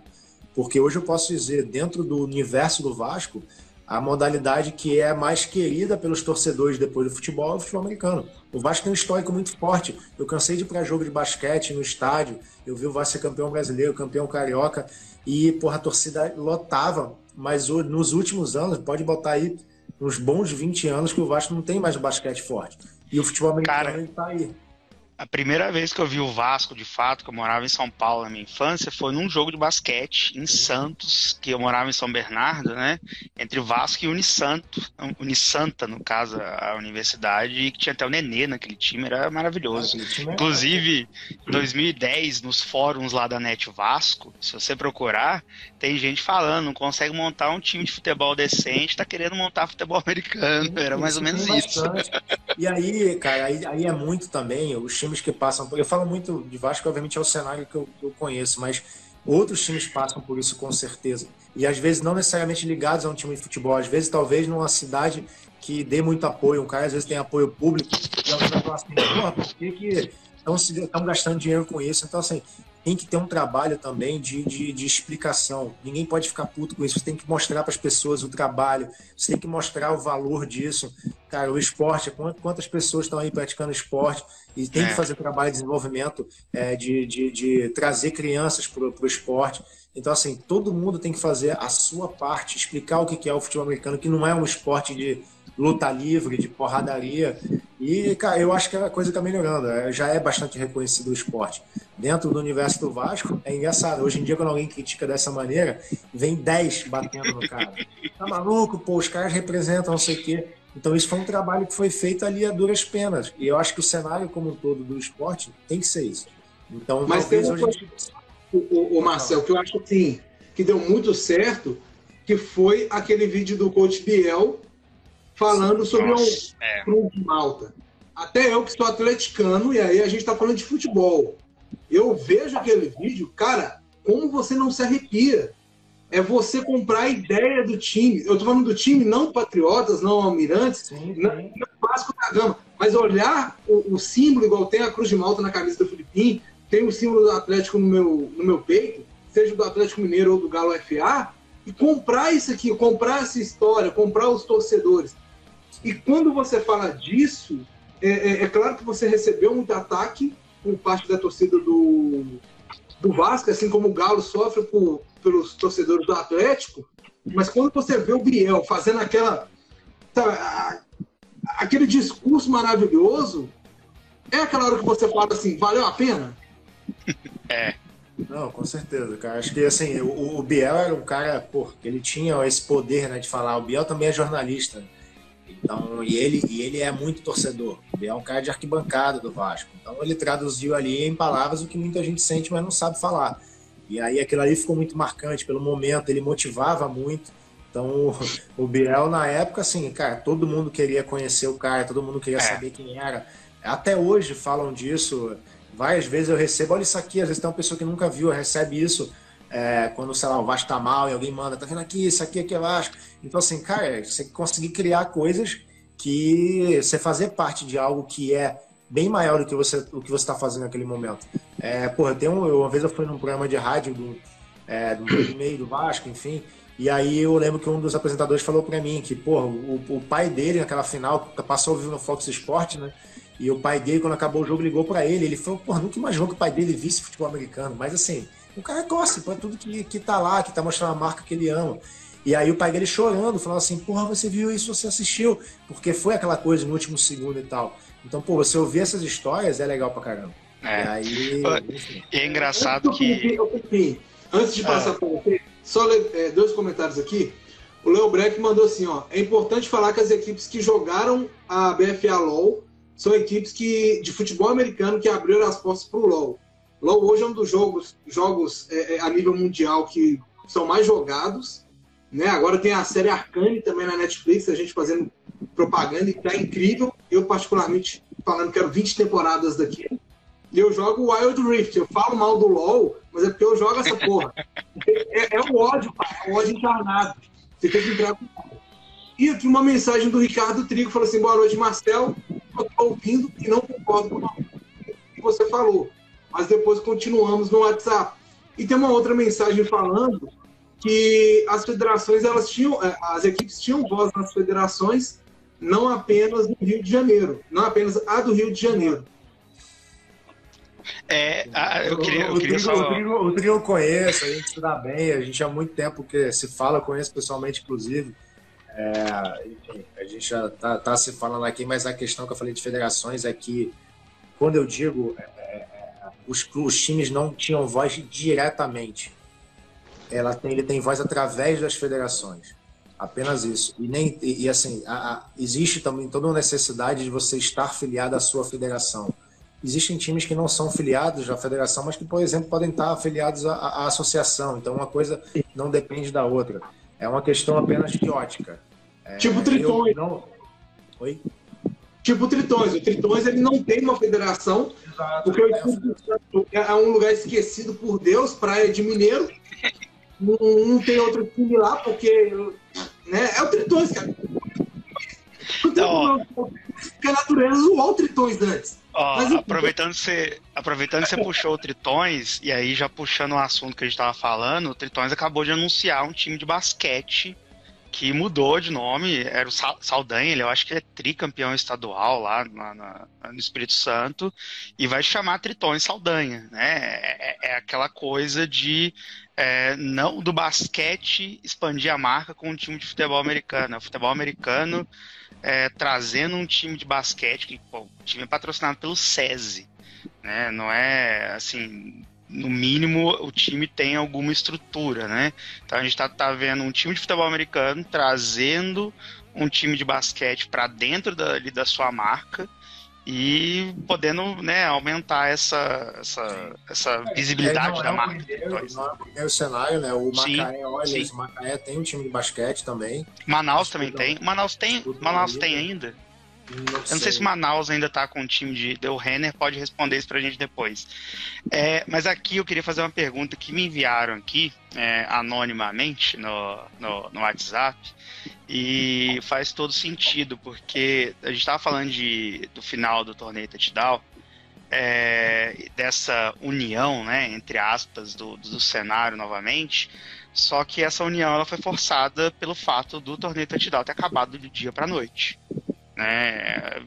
Os times simplesmente não tinham mais campeonato e eles foram, é, assim, ou era seguir o caminho da, da unificação ou não era nada. É, só que aí pegando exatamente o, o exemplo da, do torneio touchdown, é, a federação, a CBFA, a gente sabe que ela entes né, nesse, nesse nível ela sempre tem altos e baixos de acordo com quem está lá é tipo presidência da república um dia a gente está bem quatro anos mal e depois mais quatro anos bem dependendo de quem que vai assumir lá é, existe o risco da CFA e da BFA que são empresas de um dia simplesmente sumir né? Isso é, aconteceu com o torneio touchdown, né? A gente tem aí um, uma, um exemplo bem próximo. E, e se isso acontecer novamente, é, o, o que que... É, porque isso atrasa, né? Isso rola um atraso. Se um torneio desse acaba, o torneio touchdown acabou. O futebol americano bra brasileiro atrasou bastante, né? Em alguns aspectos. É, o que, o que, que a BFA faz de planejamento a longo prazo para que isso não aconteça, para que daqui a dois anos ela vire e fale, ó, não vai ter mais BFA, é, acabou, se vira aí é, com vocês agora, sabe? Então, na verdade, é, é, a BFA não é uma empresa de fato, é uma associação, né? A associação dos clubes está por trás da BFA. Ela é constituída juridicamente como uma associação, existe um estatuto é tudo registrado é, é, legalmente. E eu não vejo essa, essa, essa possibilidade de acabar de um dia para outro, justamente porque é, todos os times associados teriam que decidir por isso. Então, o que se faz para, em médio e longo prazo, você ter um cenário forte, é incentivar que novos times entrem na associação. É o que vem sendo feito agora. Recentemente, tivemos a entrada do Ceará Caçadores, do, é, do João Pessoa Espectros, do Cavalaria 2 de Julho, mais um time agora que não me recordo de cabeça. Então, assim, são times relevantes no cenário, entrando na associação, querendo participar do processo decisório. Esse é que é o mais importante. Qual o valor da associação? É você participar das decisões. É você querer que o campeonato tenha um formato, que você querer que o campeonato vá para um lugar e para o outro. Como eu falo, gestão, equipe que está lá, não decide nada, não manda em nada. A, a gestão, ela define cenários para que os, os associados definam o caminho a ser tomado. Então, tá, você dia... disse Aí, aí, você citou uma palavra que, que, que eu esperava que você falasse. Os associados, eles têm voz. É, e os outros? Porque acredito que nem todo mundo. É, eu, eu tenho é, assim alguns contatos de alguns times campeões brasileiros que não querem se associar.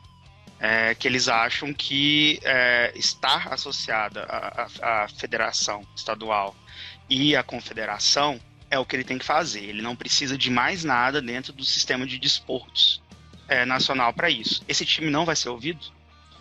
Assim, o campeonato, o direcionamento, tudo é votado entre os associados. Então o time tem a opção de, de disputar o campeonato como apenas um participante. Mas realmente ele não decide sobre os caminhos a serem tomados. É, então, assim, não tem votação. É, então, sobre... então, isso faz com que, para eles, é, você falou lá atrás que, que os times tinham voz via federação. É, aqui ele não vai ter voz nenhuma. É, é, é assim, lendo assim, na, na linha. Por isso que nós incentivamos, a, nós incentivamos que os times sejam associados. É, não existe restrição, existe uma ideia de fortalecer a associação e que todos participem. Essa é a ideia. Então você tem que agregar algum valor para o fato de você ser associado. Então a ideia. Mas ainda existe, ainda existe oportunidade de um time claro. não ter voz. Não, existe assim, porque o time é. faz a opção, mas o time faz a opção de ser de, de fazer parte do processo ou não. É, isso é problemático, cara, porque é, você tem uma liga em que um, uma, um cara que tá lá, ele tá pagando as custas do campeonato e ele não ter voz, é, é, assim, não é, não é uma crítica, não é querendo escrever, reescrever a roda, mas é, isso aí é, um, é uma fonte de problema, exatamente porque eu tô te, te perguntei lá no começo. De, de um dia isso rachar novamente, sabe? Porque os que não têm voz, eles vão querer criar uma outra coisa que eles têm voz ou vão para onde eles têm voz. É, né? assim, então... Eu entendo o que você está falando, mas é, você tem que agregar algum valor para o fato de você se organizar para estar associado. É, porque, enfim, eu entendo o que você está dizendo, mas por que, que ele vai montar algo para onde ele vai ter voz se ele pode participar? Ele, não, não existe porta fechada para ninguém. É, ele pode se associar, ele pode fazer parte do processo. Mas existem times que querem fazer parte e outros que não querem. Eles querem só disputar o campeonato, eles querem ver onde é mais atrativo. Então, não, mas, o que está falando é o seguinte: é... aí não tem como não falar. Na CBFA, os times têm voz porque são filiados. É o sistema federativo. É, o sistema federativo de esporte. No, no, no, Brasil, o sistema do esporte no Brasil é federativo. Todo então, mundo tem voz, de fato. Voz. Na BFA, eles podem participar porque eles se filiam. Mas se o time não quer se filiar à BFA, quer apenas jogar, ele vai continuar podendo participar como os demais se filiaram? Sim, eles vão participar do campeonato normalmente. É apenas uma opção de você se associar ou não à associação. De qualquer maneira, tá, o cenário é o mesmo com o modelo federativo tradicional, porque você pode, você pode ou não se filiar. A questão é que a diferença é, para você jogar um campeonato estadual, você obrigatoriamente tem que ser filiado. Então você obriga a filiação. Isso é fato uhum. em qualquer estado. Então, a questão é que a gente não está obrigando a associação, só que a gente está é, permitindo a participação, mas para participar do processo decisório você precisa se associar, é apenas isso. O cenário é muito Léo. parecido. É, é, o, o ah, eu, eu queria falar, um... ah, na verdade, eu queria fazer um comentário exatamente dentro disso, porque, para mim, como alguém olhando de fora, na verdade, a associação me parece uma confederação, vamos dizer assim, né?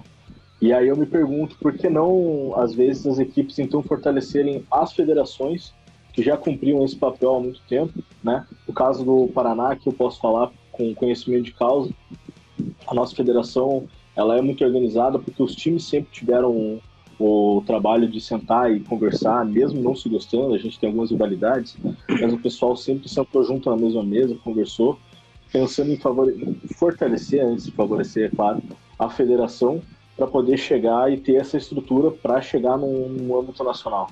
Não, é, você... Quando você faz, os times fazem associação, na verdade, não acaba sendo quase a mesma coisa, mas por um outro lado. Eu acho que você de... quebra um pouco Entende? a estrutura hierárquica, né? Você quebra um pouco. É, enfim, eu entendo o que você está falando, porque o Paraná tem uma estrutura é, bem organizada.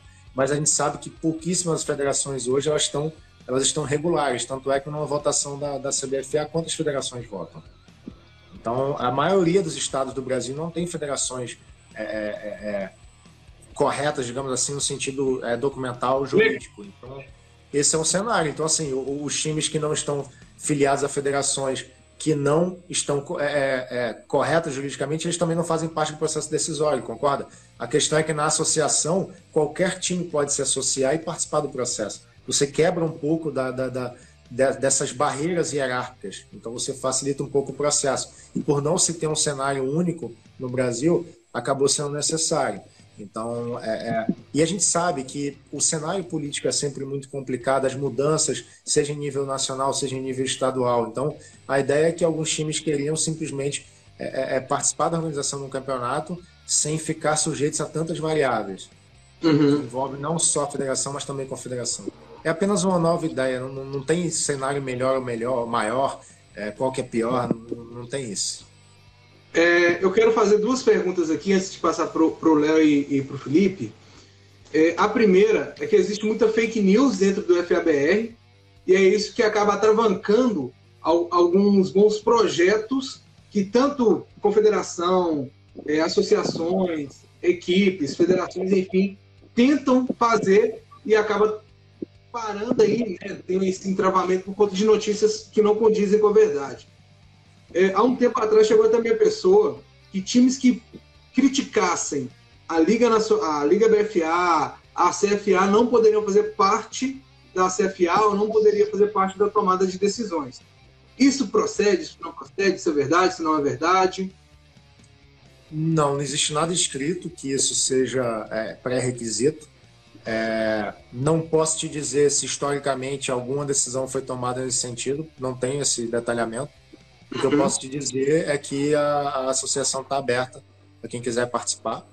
É, existem alguns, alguns pré-requisitos né, estatutariamente definidos, mas nada que não possa ser direcionado. Mas não existe essa, essa proibição, limitação e necessidade de afunilar as coisas. Enfim, posso te falar pelo que a gente está fazendo agora. Entendi. Tem, é, tem, muita gente me mandando mensagem no privado. Hoje eu estou cuidando do Instagram, estou cuidando de WhatsApp, estou cuidando de, de, de, um monte de coisa aqui, gente. Por isso que às vezes parece que eu estou meio perdido, mas não é. Tem mensagens que eu identifico como ataque, honestamente falando, essas eu não vou ler. Porque o intuito aqui não é atacar ninguém. É a gente tirar a dúvida, o papo está muito bom, honestamente falando. Marcel está sendo bem direto no assunto, não está fazendo firula, o que eu esperava mesmo.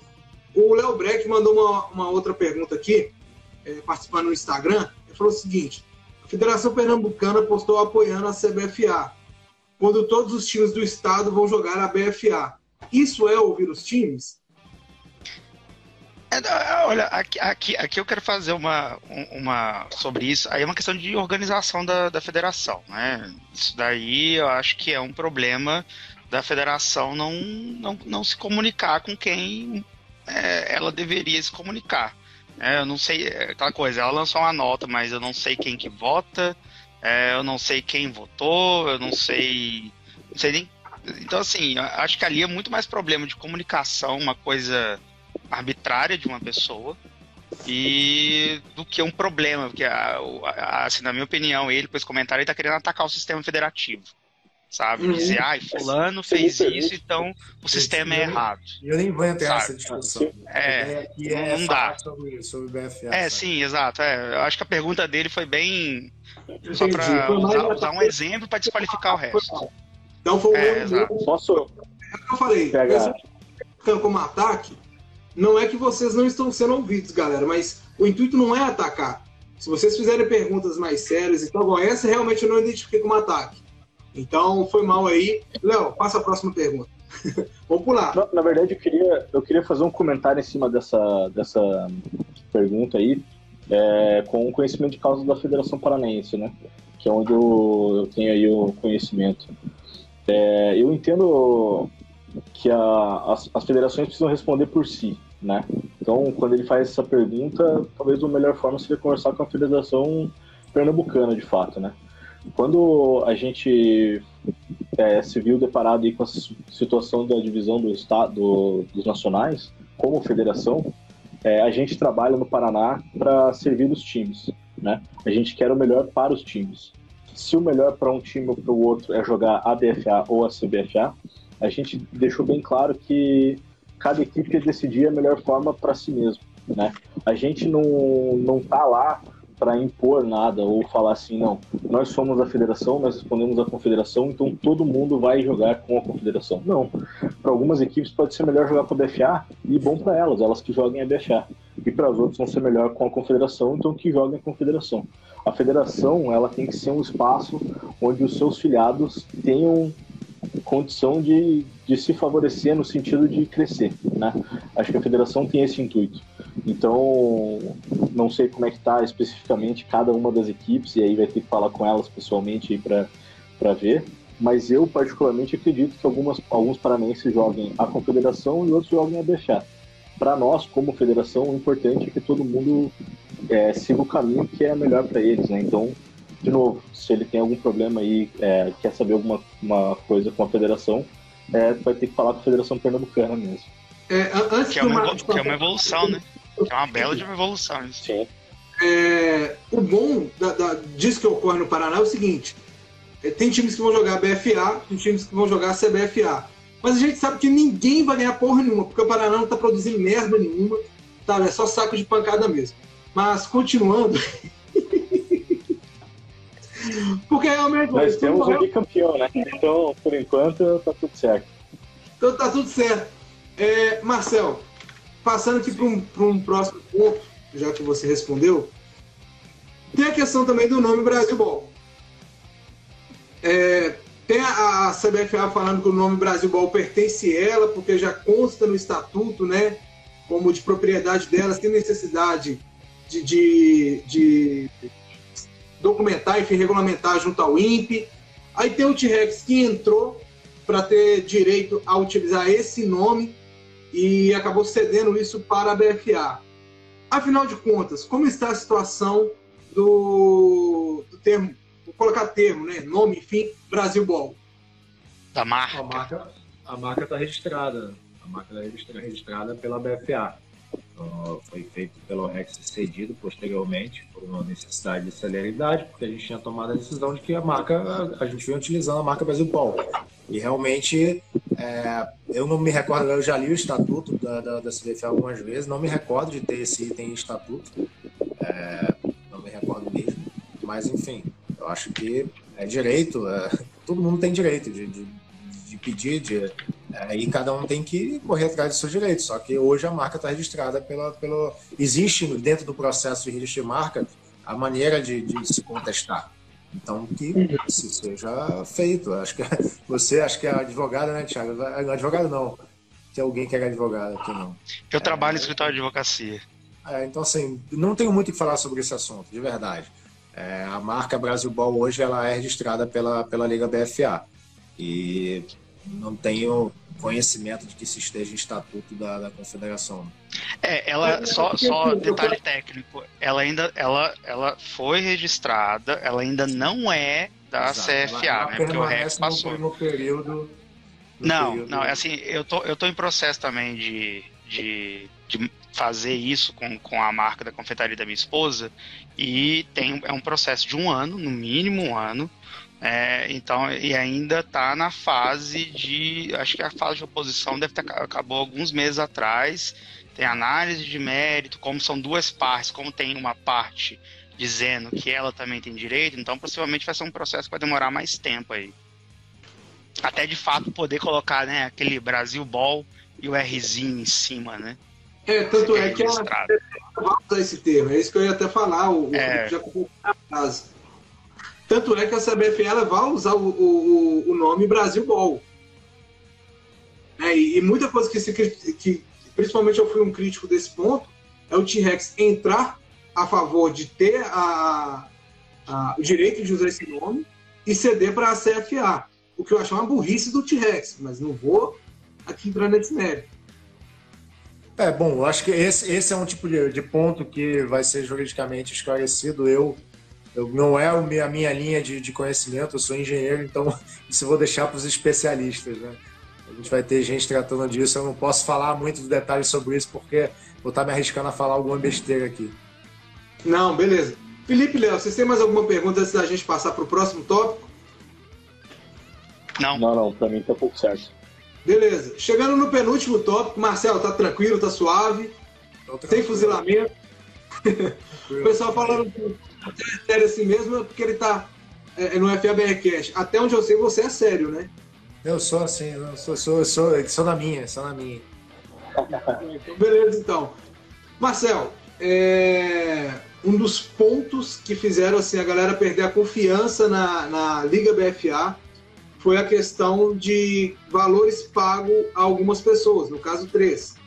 Em 2019, 41% do valor total que ela arrecadou, pouco mais de 100 mil reais, foi destinado ao pagamento de três, mil, de três pessoas. E a galera quer saber, para essa, essa ACFA, quantos cargos comissionados vocês terão? Estou perguntando valores de salários, isso aí você não é obrigado a responder, porque eu acho que não, não compete, né? Eu acho que você tem os, os presidentes dos clubes para você responder isso e eles repassam essa informação. Mas em termos de cargos comissionados, a CFA terá, se terá, quantos serão, como irá funcionar? Sim, sim, vai ter. É, isso ainda está em, em, constante avaliação, porque obviamente tudo depende do, de orçamento. Mas a nossa preocupação, ah, eu sei que desde que o mundo é mundo, o futebol americano começou a crescer, essa é uma das maiores críticas, porque muita gente fala, pô, mas eu gasto meu tempo aqui de graça, tem gente ganhando para isso. Enfim, essa é uma discussão eterna. Eu particularmente entendo que existe a necessidade de se ter gestão profissional para que o campeonato se desenvolva da maneira que é esperado, mas também existe uma preocupação com esse cenário, porque eu entendo é, é, é os custos que são colocados, eu entendo que é, na maioria dos casos os atletas acabam pagando todos os custos do, do para jogar naquele time, para pagar as viagens, então fica pesado para o atleta mesmo. Mas pensando em produto, pensando no campeonato, a, a gestão profissional ela é necessária. O que a gente buscou agora foi fazer uma alteração orçamentária visando uma redução da linha de pessoal. Então, nós não temos mais pessoas 100% dedicadas, foi a maneira de conseguir se reduzir. Então, hoje, no orçamento atual, a gente tem um gasto em torno de 22% com o pessoal do, do, do, do planejado para arrecadação desse ano. Então, é um custo controlado. Existe mais uma despesa prevista com a parte de, de, de produção, é, enfim, de arte, design, toda essa parte está sendo planejada ainda mas essa, esses valores ainda podem sofrer alteração, mas a nossa, o nosso principal objetivo no futuro é que essas linhas de custo com o pessoal sejam cobertas por valores captados em lei de incentivo, é, que faz parte do, do, da, da, estruturação de, de, de, enfim, de gestão, isso a lei permite e está dentro do nosso projeto. A gente sabe que entre elaborar, aprovar e executar o projeto de fato tem uma, um, um timeline aí não muito rápido, mas esse é um dos nossos principais objetivos, porque a gente acha que essa essa discussão ela vai mudar um pouco o tom, porque a gestão profissional ela é necessária. Infelizmente hoje a única linha de receita ainda é a, a, a, a, arrecadação por inscrições, mas isso vai mudar em breve. Tá? Isso a gente vem fazendo. Um, um dos cargos que foi criado foi de diretor comercial. A gente tem hoje o Carlos Eduardo Duda da do União da Serra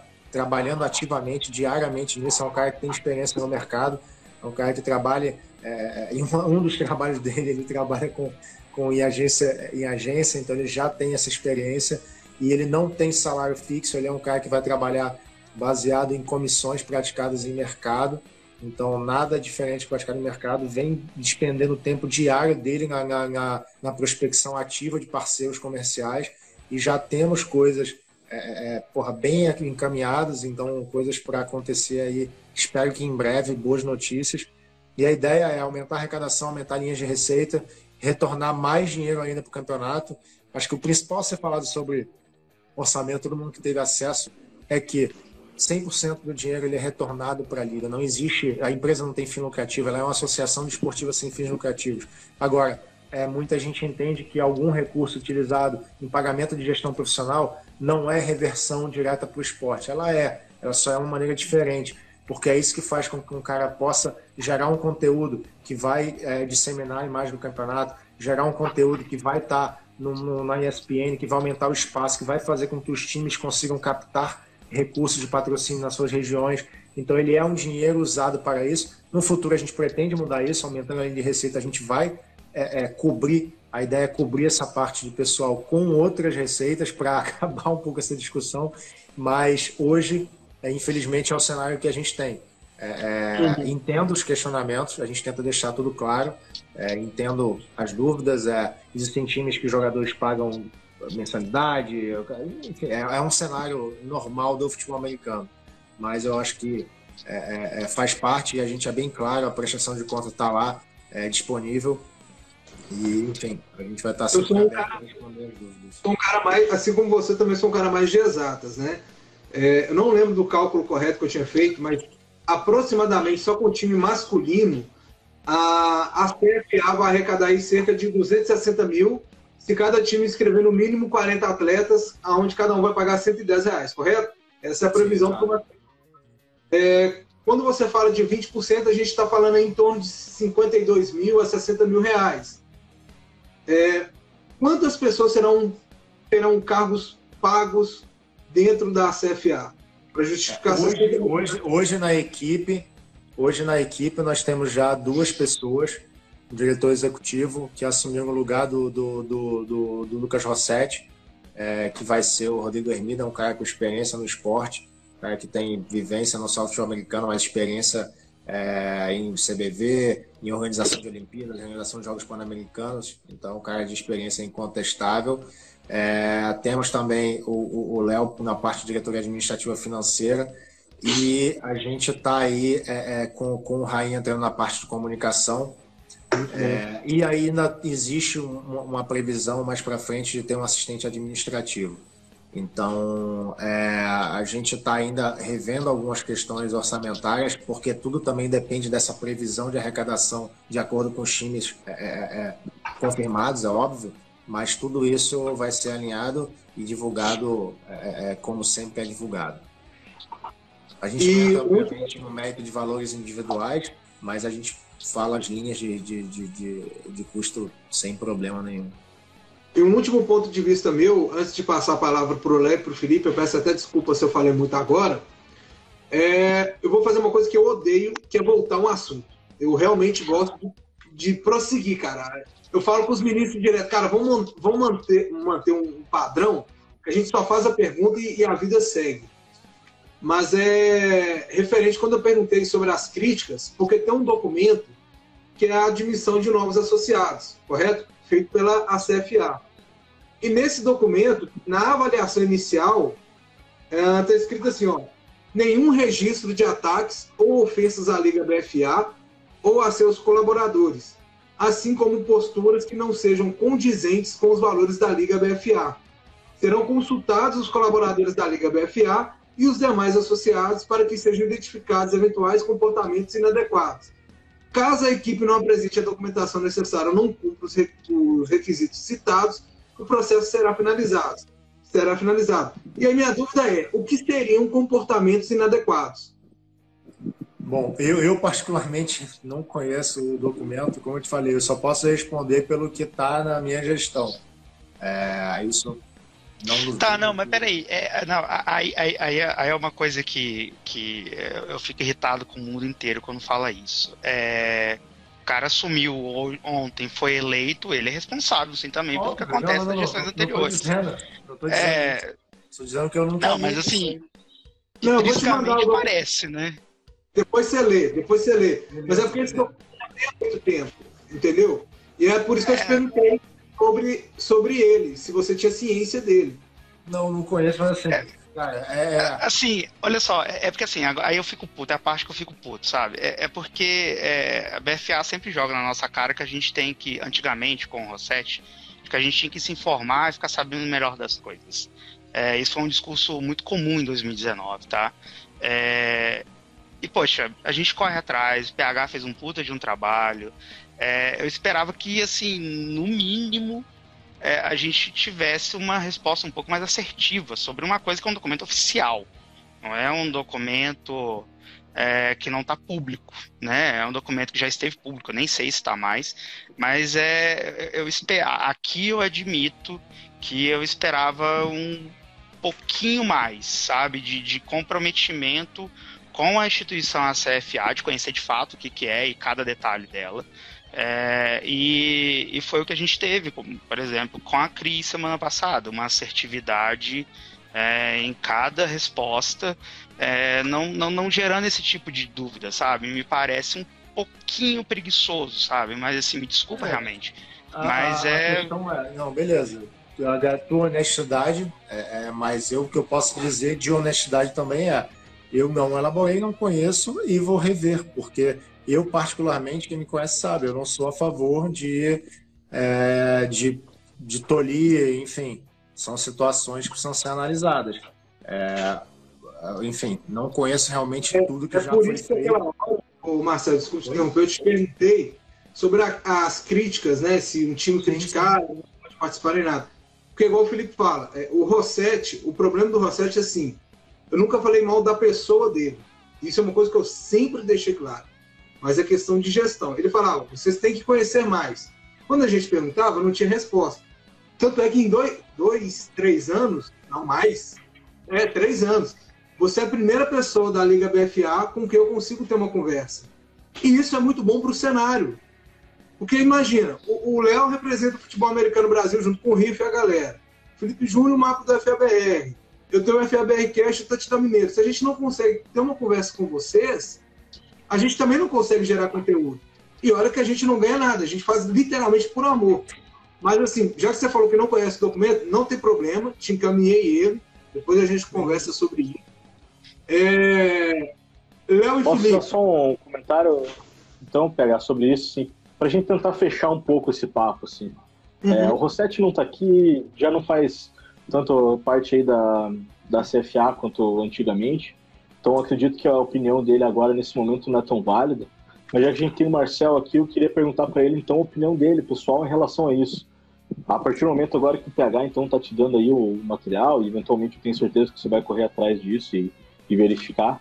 Você acha que esse é um ponto que deve ser mantido, que ele tem que ficar não, mesmo? Eu acho que não. Caso eu seja. Eu acho que não deve ser mantido. Eu acho que é, a associação ela deve permitir a entrada dos times interessados E a partir do momento, obviamente, é, é, pode-se achar que a, que a entrada de, de, de, um time X ou Y pode ser nocivo, tudo, mas eu acho que quando você tem uma, uma, uma, organização forte, com diversos times alinhados no mesmo cenário, mesmo que exista uma votação, você não consegue mudar aquilo. Então, assim, é, vai estar todo mundo caminhando para um cenário que a maioria é, deseja. Então, realmente eu não tenho objeção sobre isso, sobre a entrada de novos associados. E como eu te falei, eu vou conversar aqui com o pessoal para a gente rever essa questão, entender realmente eh, esse ponto, mas obviamente definir o que, que vai ser usado. Uma, uma pergunta do Calixto, Carlos Alberto aqui. Poderá ter um jogo do campeão da, da CBFA contra o campeão da ACFA? Ó, oh, uma Supercopa, isso é legal, hein? Supercopa. É, é, não sei, acho que nunca foi debatido é, nada do tipo, né? Nem no passado, quando teve outro campeonato. Acho que essa pergunta permeou muito tempo aí as redes sociais, na né? internet na época, Facebook. É, nunca teve nada, não teve nem discussão até onde eu sei sobre isso lá atrás. Mas... Ó, e o Galo já criou o nome, hein? Desafio dos Campeões, já tá aí, ó. O nome já tá, tá pronto. Vou trabalhar mais. Puta que pariu. Já, já criou o nome e já foi campeão, já, né? É, eu já.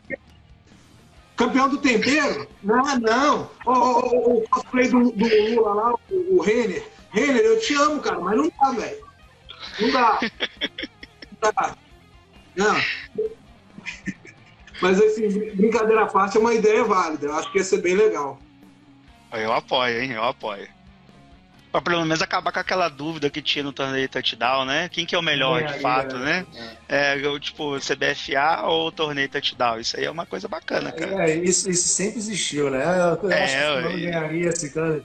E aí é, é até complicado, porque quando juntou, na verdade, você teve campeões dos dois lados, né? Mas eu acho até que os da antiga CBFA ganharam mais depois, não tenho certeza.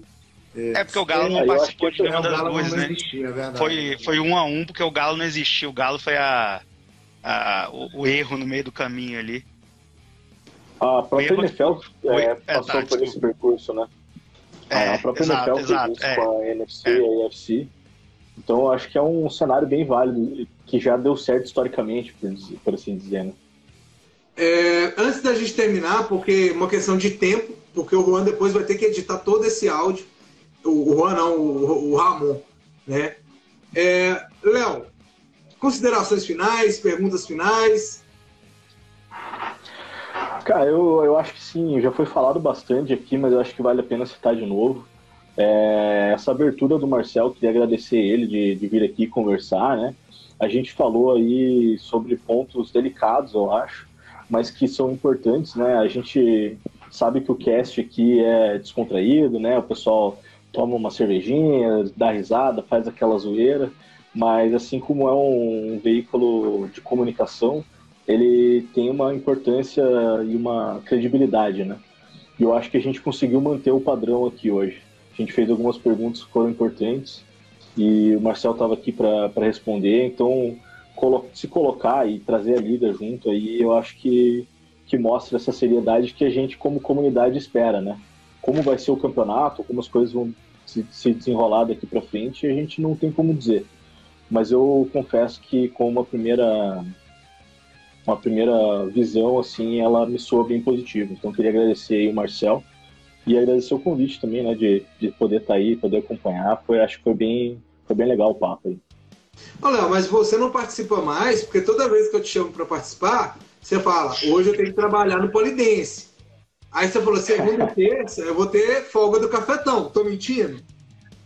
Eu, eu, trabalho por escala. Eu trabalho seis dias e folgo dois. Calma, no horário do trabalho das duas às dez. Pegando, pegando, pegando no cilindro até chegar no céu. É.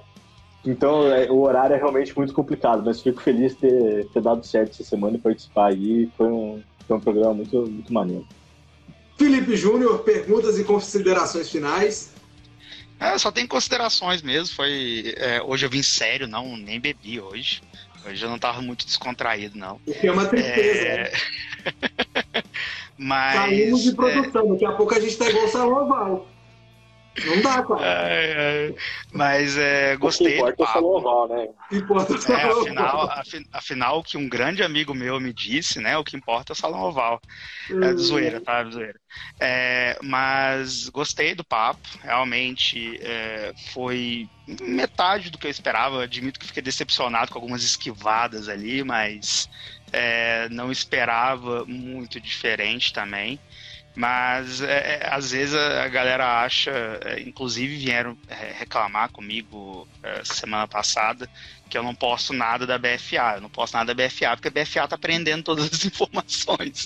Se quando tiver lá alguma notícia da BFA que não seja anúncio de times óbvios, né, que a gente já sabe que vai participar, é, aí a gente vai continuar falando, mas uh, de resto, é, a gente está aqui para cobrir. Se tiver quatro campeonatos nacionais diferentes, quatro associações, é, a gente vai fazer imagem de campeão dos quatro. Campeão os quatro são campeões nacionais. Aqui não tem essa não.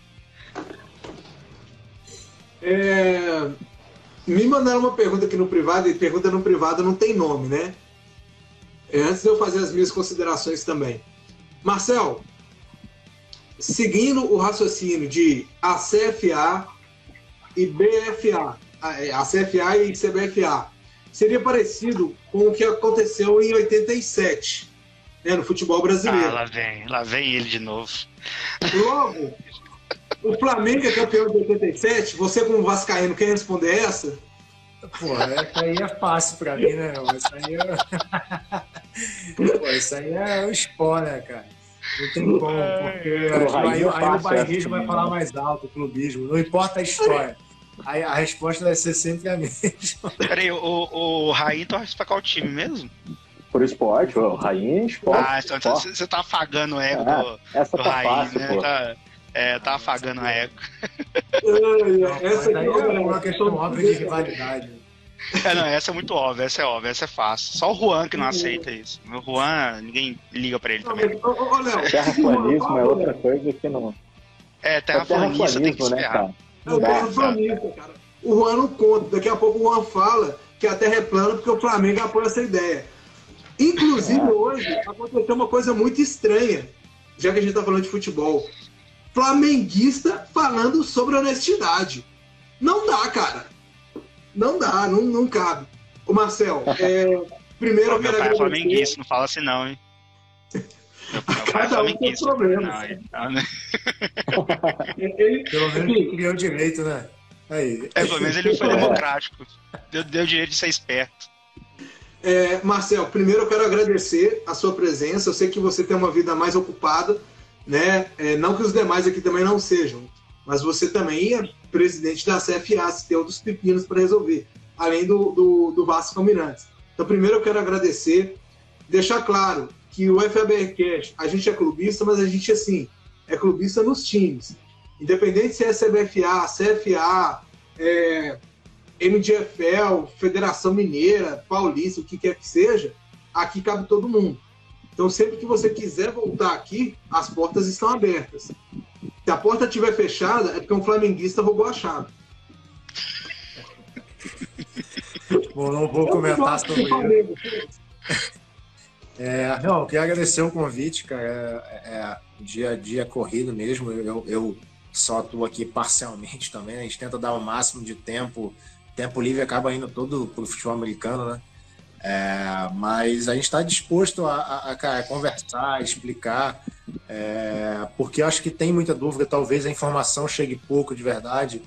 É, e aí a informação acaba sendo muito passada de um para o outro e com a ótica muito particular de cada um que está falando. Né? Então, é o velho telefone sem fio, enviesado às vezes, enfim. E é, não existe fórmula perfeita, a gente não está aqui para falar que, que um cenário é melhor, pior. Eu acho que a gente está aqui, quem trabalha pela BFA, os times que estão desenvolvendo isso, acreditam em algo. É, o processo é longo, vão acontecer erros no caminho, não existe isso. É, então, assim, é simplesmente é, tentar corrigir o que for é, é para ser corrigido, mas o que mais importa para a gente é o planejamento do, do, enfim, do campeonato, planejamento médio e longo prazo. Eu acho que a gente está desenvolvendo coisas interessantes, importantes, e eu acho que pós-pandemia tem muita gente que achava que o futebol americano ia diminuir tudo, mas talvez ele esteja até crescendo, a gente está vendo aí. É, então, enfim, é, vamos ver como é que vai ser. Espero que o campeonato seja o melhor possível, que a gente consiga fazer um, um bom trabalho. Mas, é, enfim, acho que é isso. Por enquanto, à disposição aí, se vocês quiserem falar comigo. E tamo aí. Eu não, eu não sabia que tinha que trazer cerveja, assim, não tinha trazido, mas eu acabei tudo no final de semana, então, porra, ia ser complicado. Quem quiser mandar um Zé delivery pra Então, eu peço desculpas. Eu peço desculpas aos nossos telespectadores, aos nossos ouvintes. Prometemos que a queda de, de, de qualidade não mais ocorrerá aqui neste podcast. Né? A gente aqui bebe mesmo porque o FABR me obriga a beber. E já dizia o, o, o filósofo contemporâneo Ítalo Mingoni, é, o FABR tem que acabar. Pessoal, muito obrigado a todos aí, Felipe do Mapa do FABR, Leonardo Siqueira do Futebol Americano Brasil, Marcel Dantas do Vasco Almirantes e também da ACFA, Associação de Clubes de Futebol Americano, é, americano né, do Brasil, vamos dizer assim. Semana que vem nós iremos voltar. Talvez aí a gente consiga entrevistar o coach Brian. O coach Brian que acha que a gente mandou ele tomar no cu, mas não foi. É, é não. Não, eu não mandei. Eu não mandei. Tô falando da minha pessoa. No grupo de imprensa alguém mandou, mas não fui eu. É, e não se esqueçam que a resenha esportiva acontece toda semana. Também vai estar disponível no Spotify. Fica com Deus e até a próxima. Valeu, galera. Falou aí, galera. Tchau, tchau. Valeu, Marcel. Valeu. Valeu.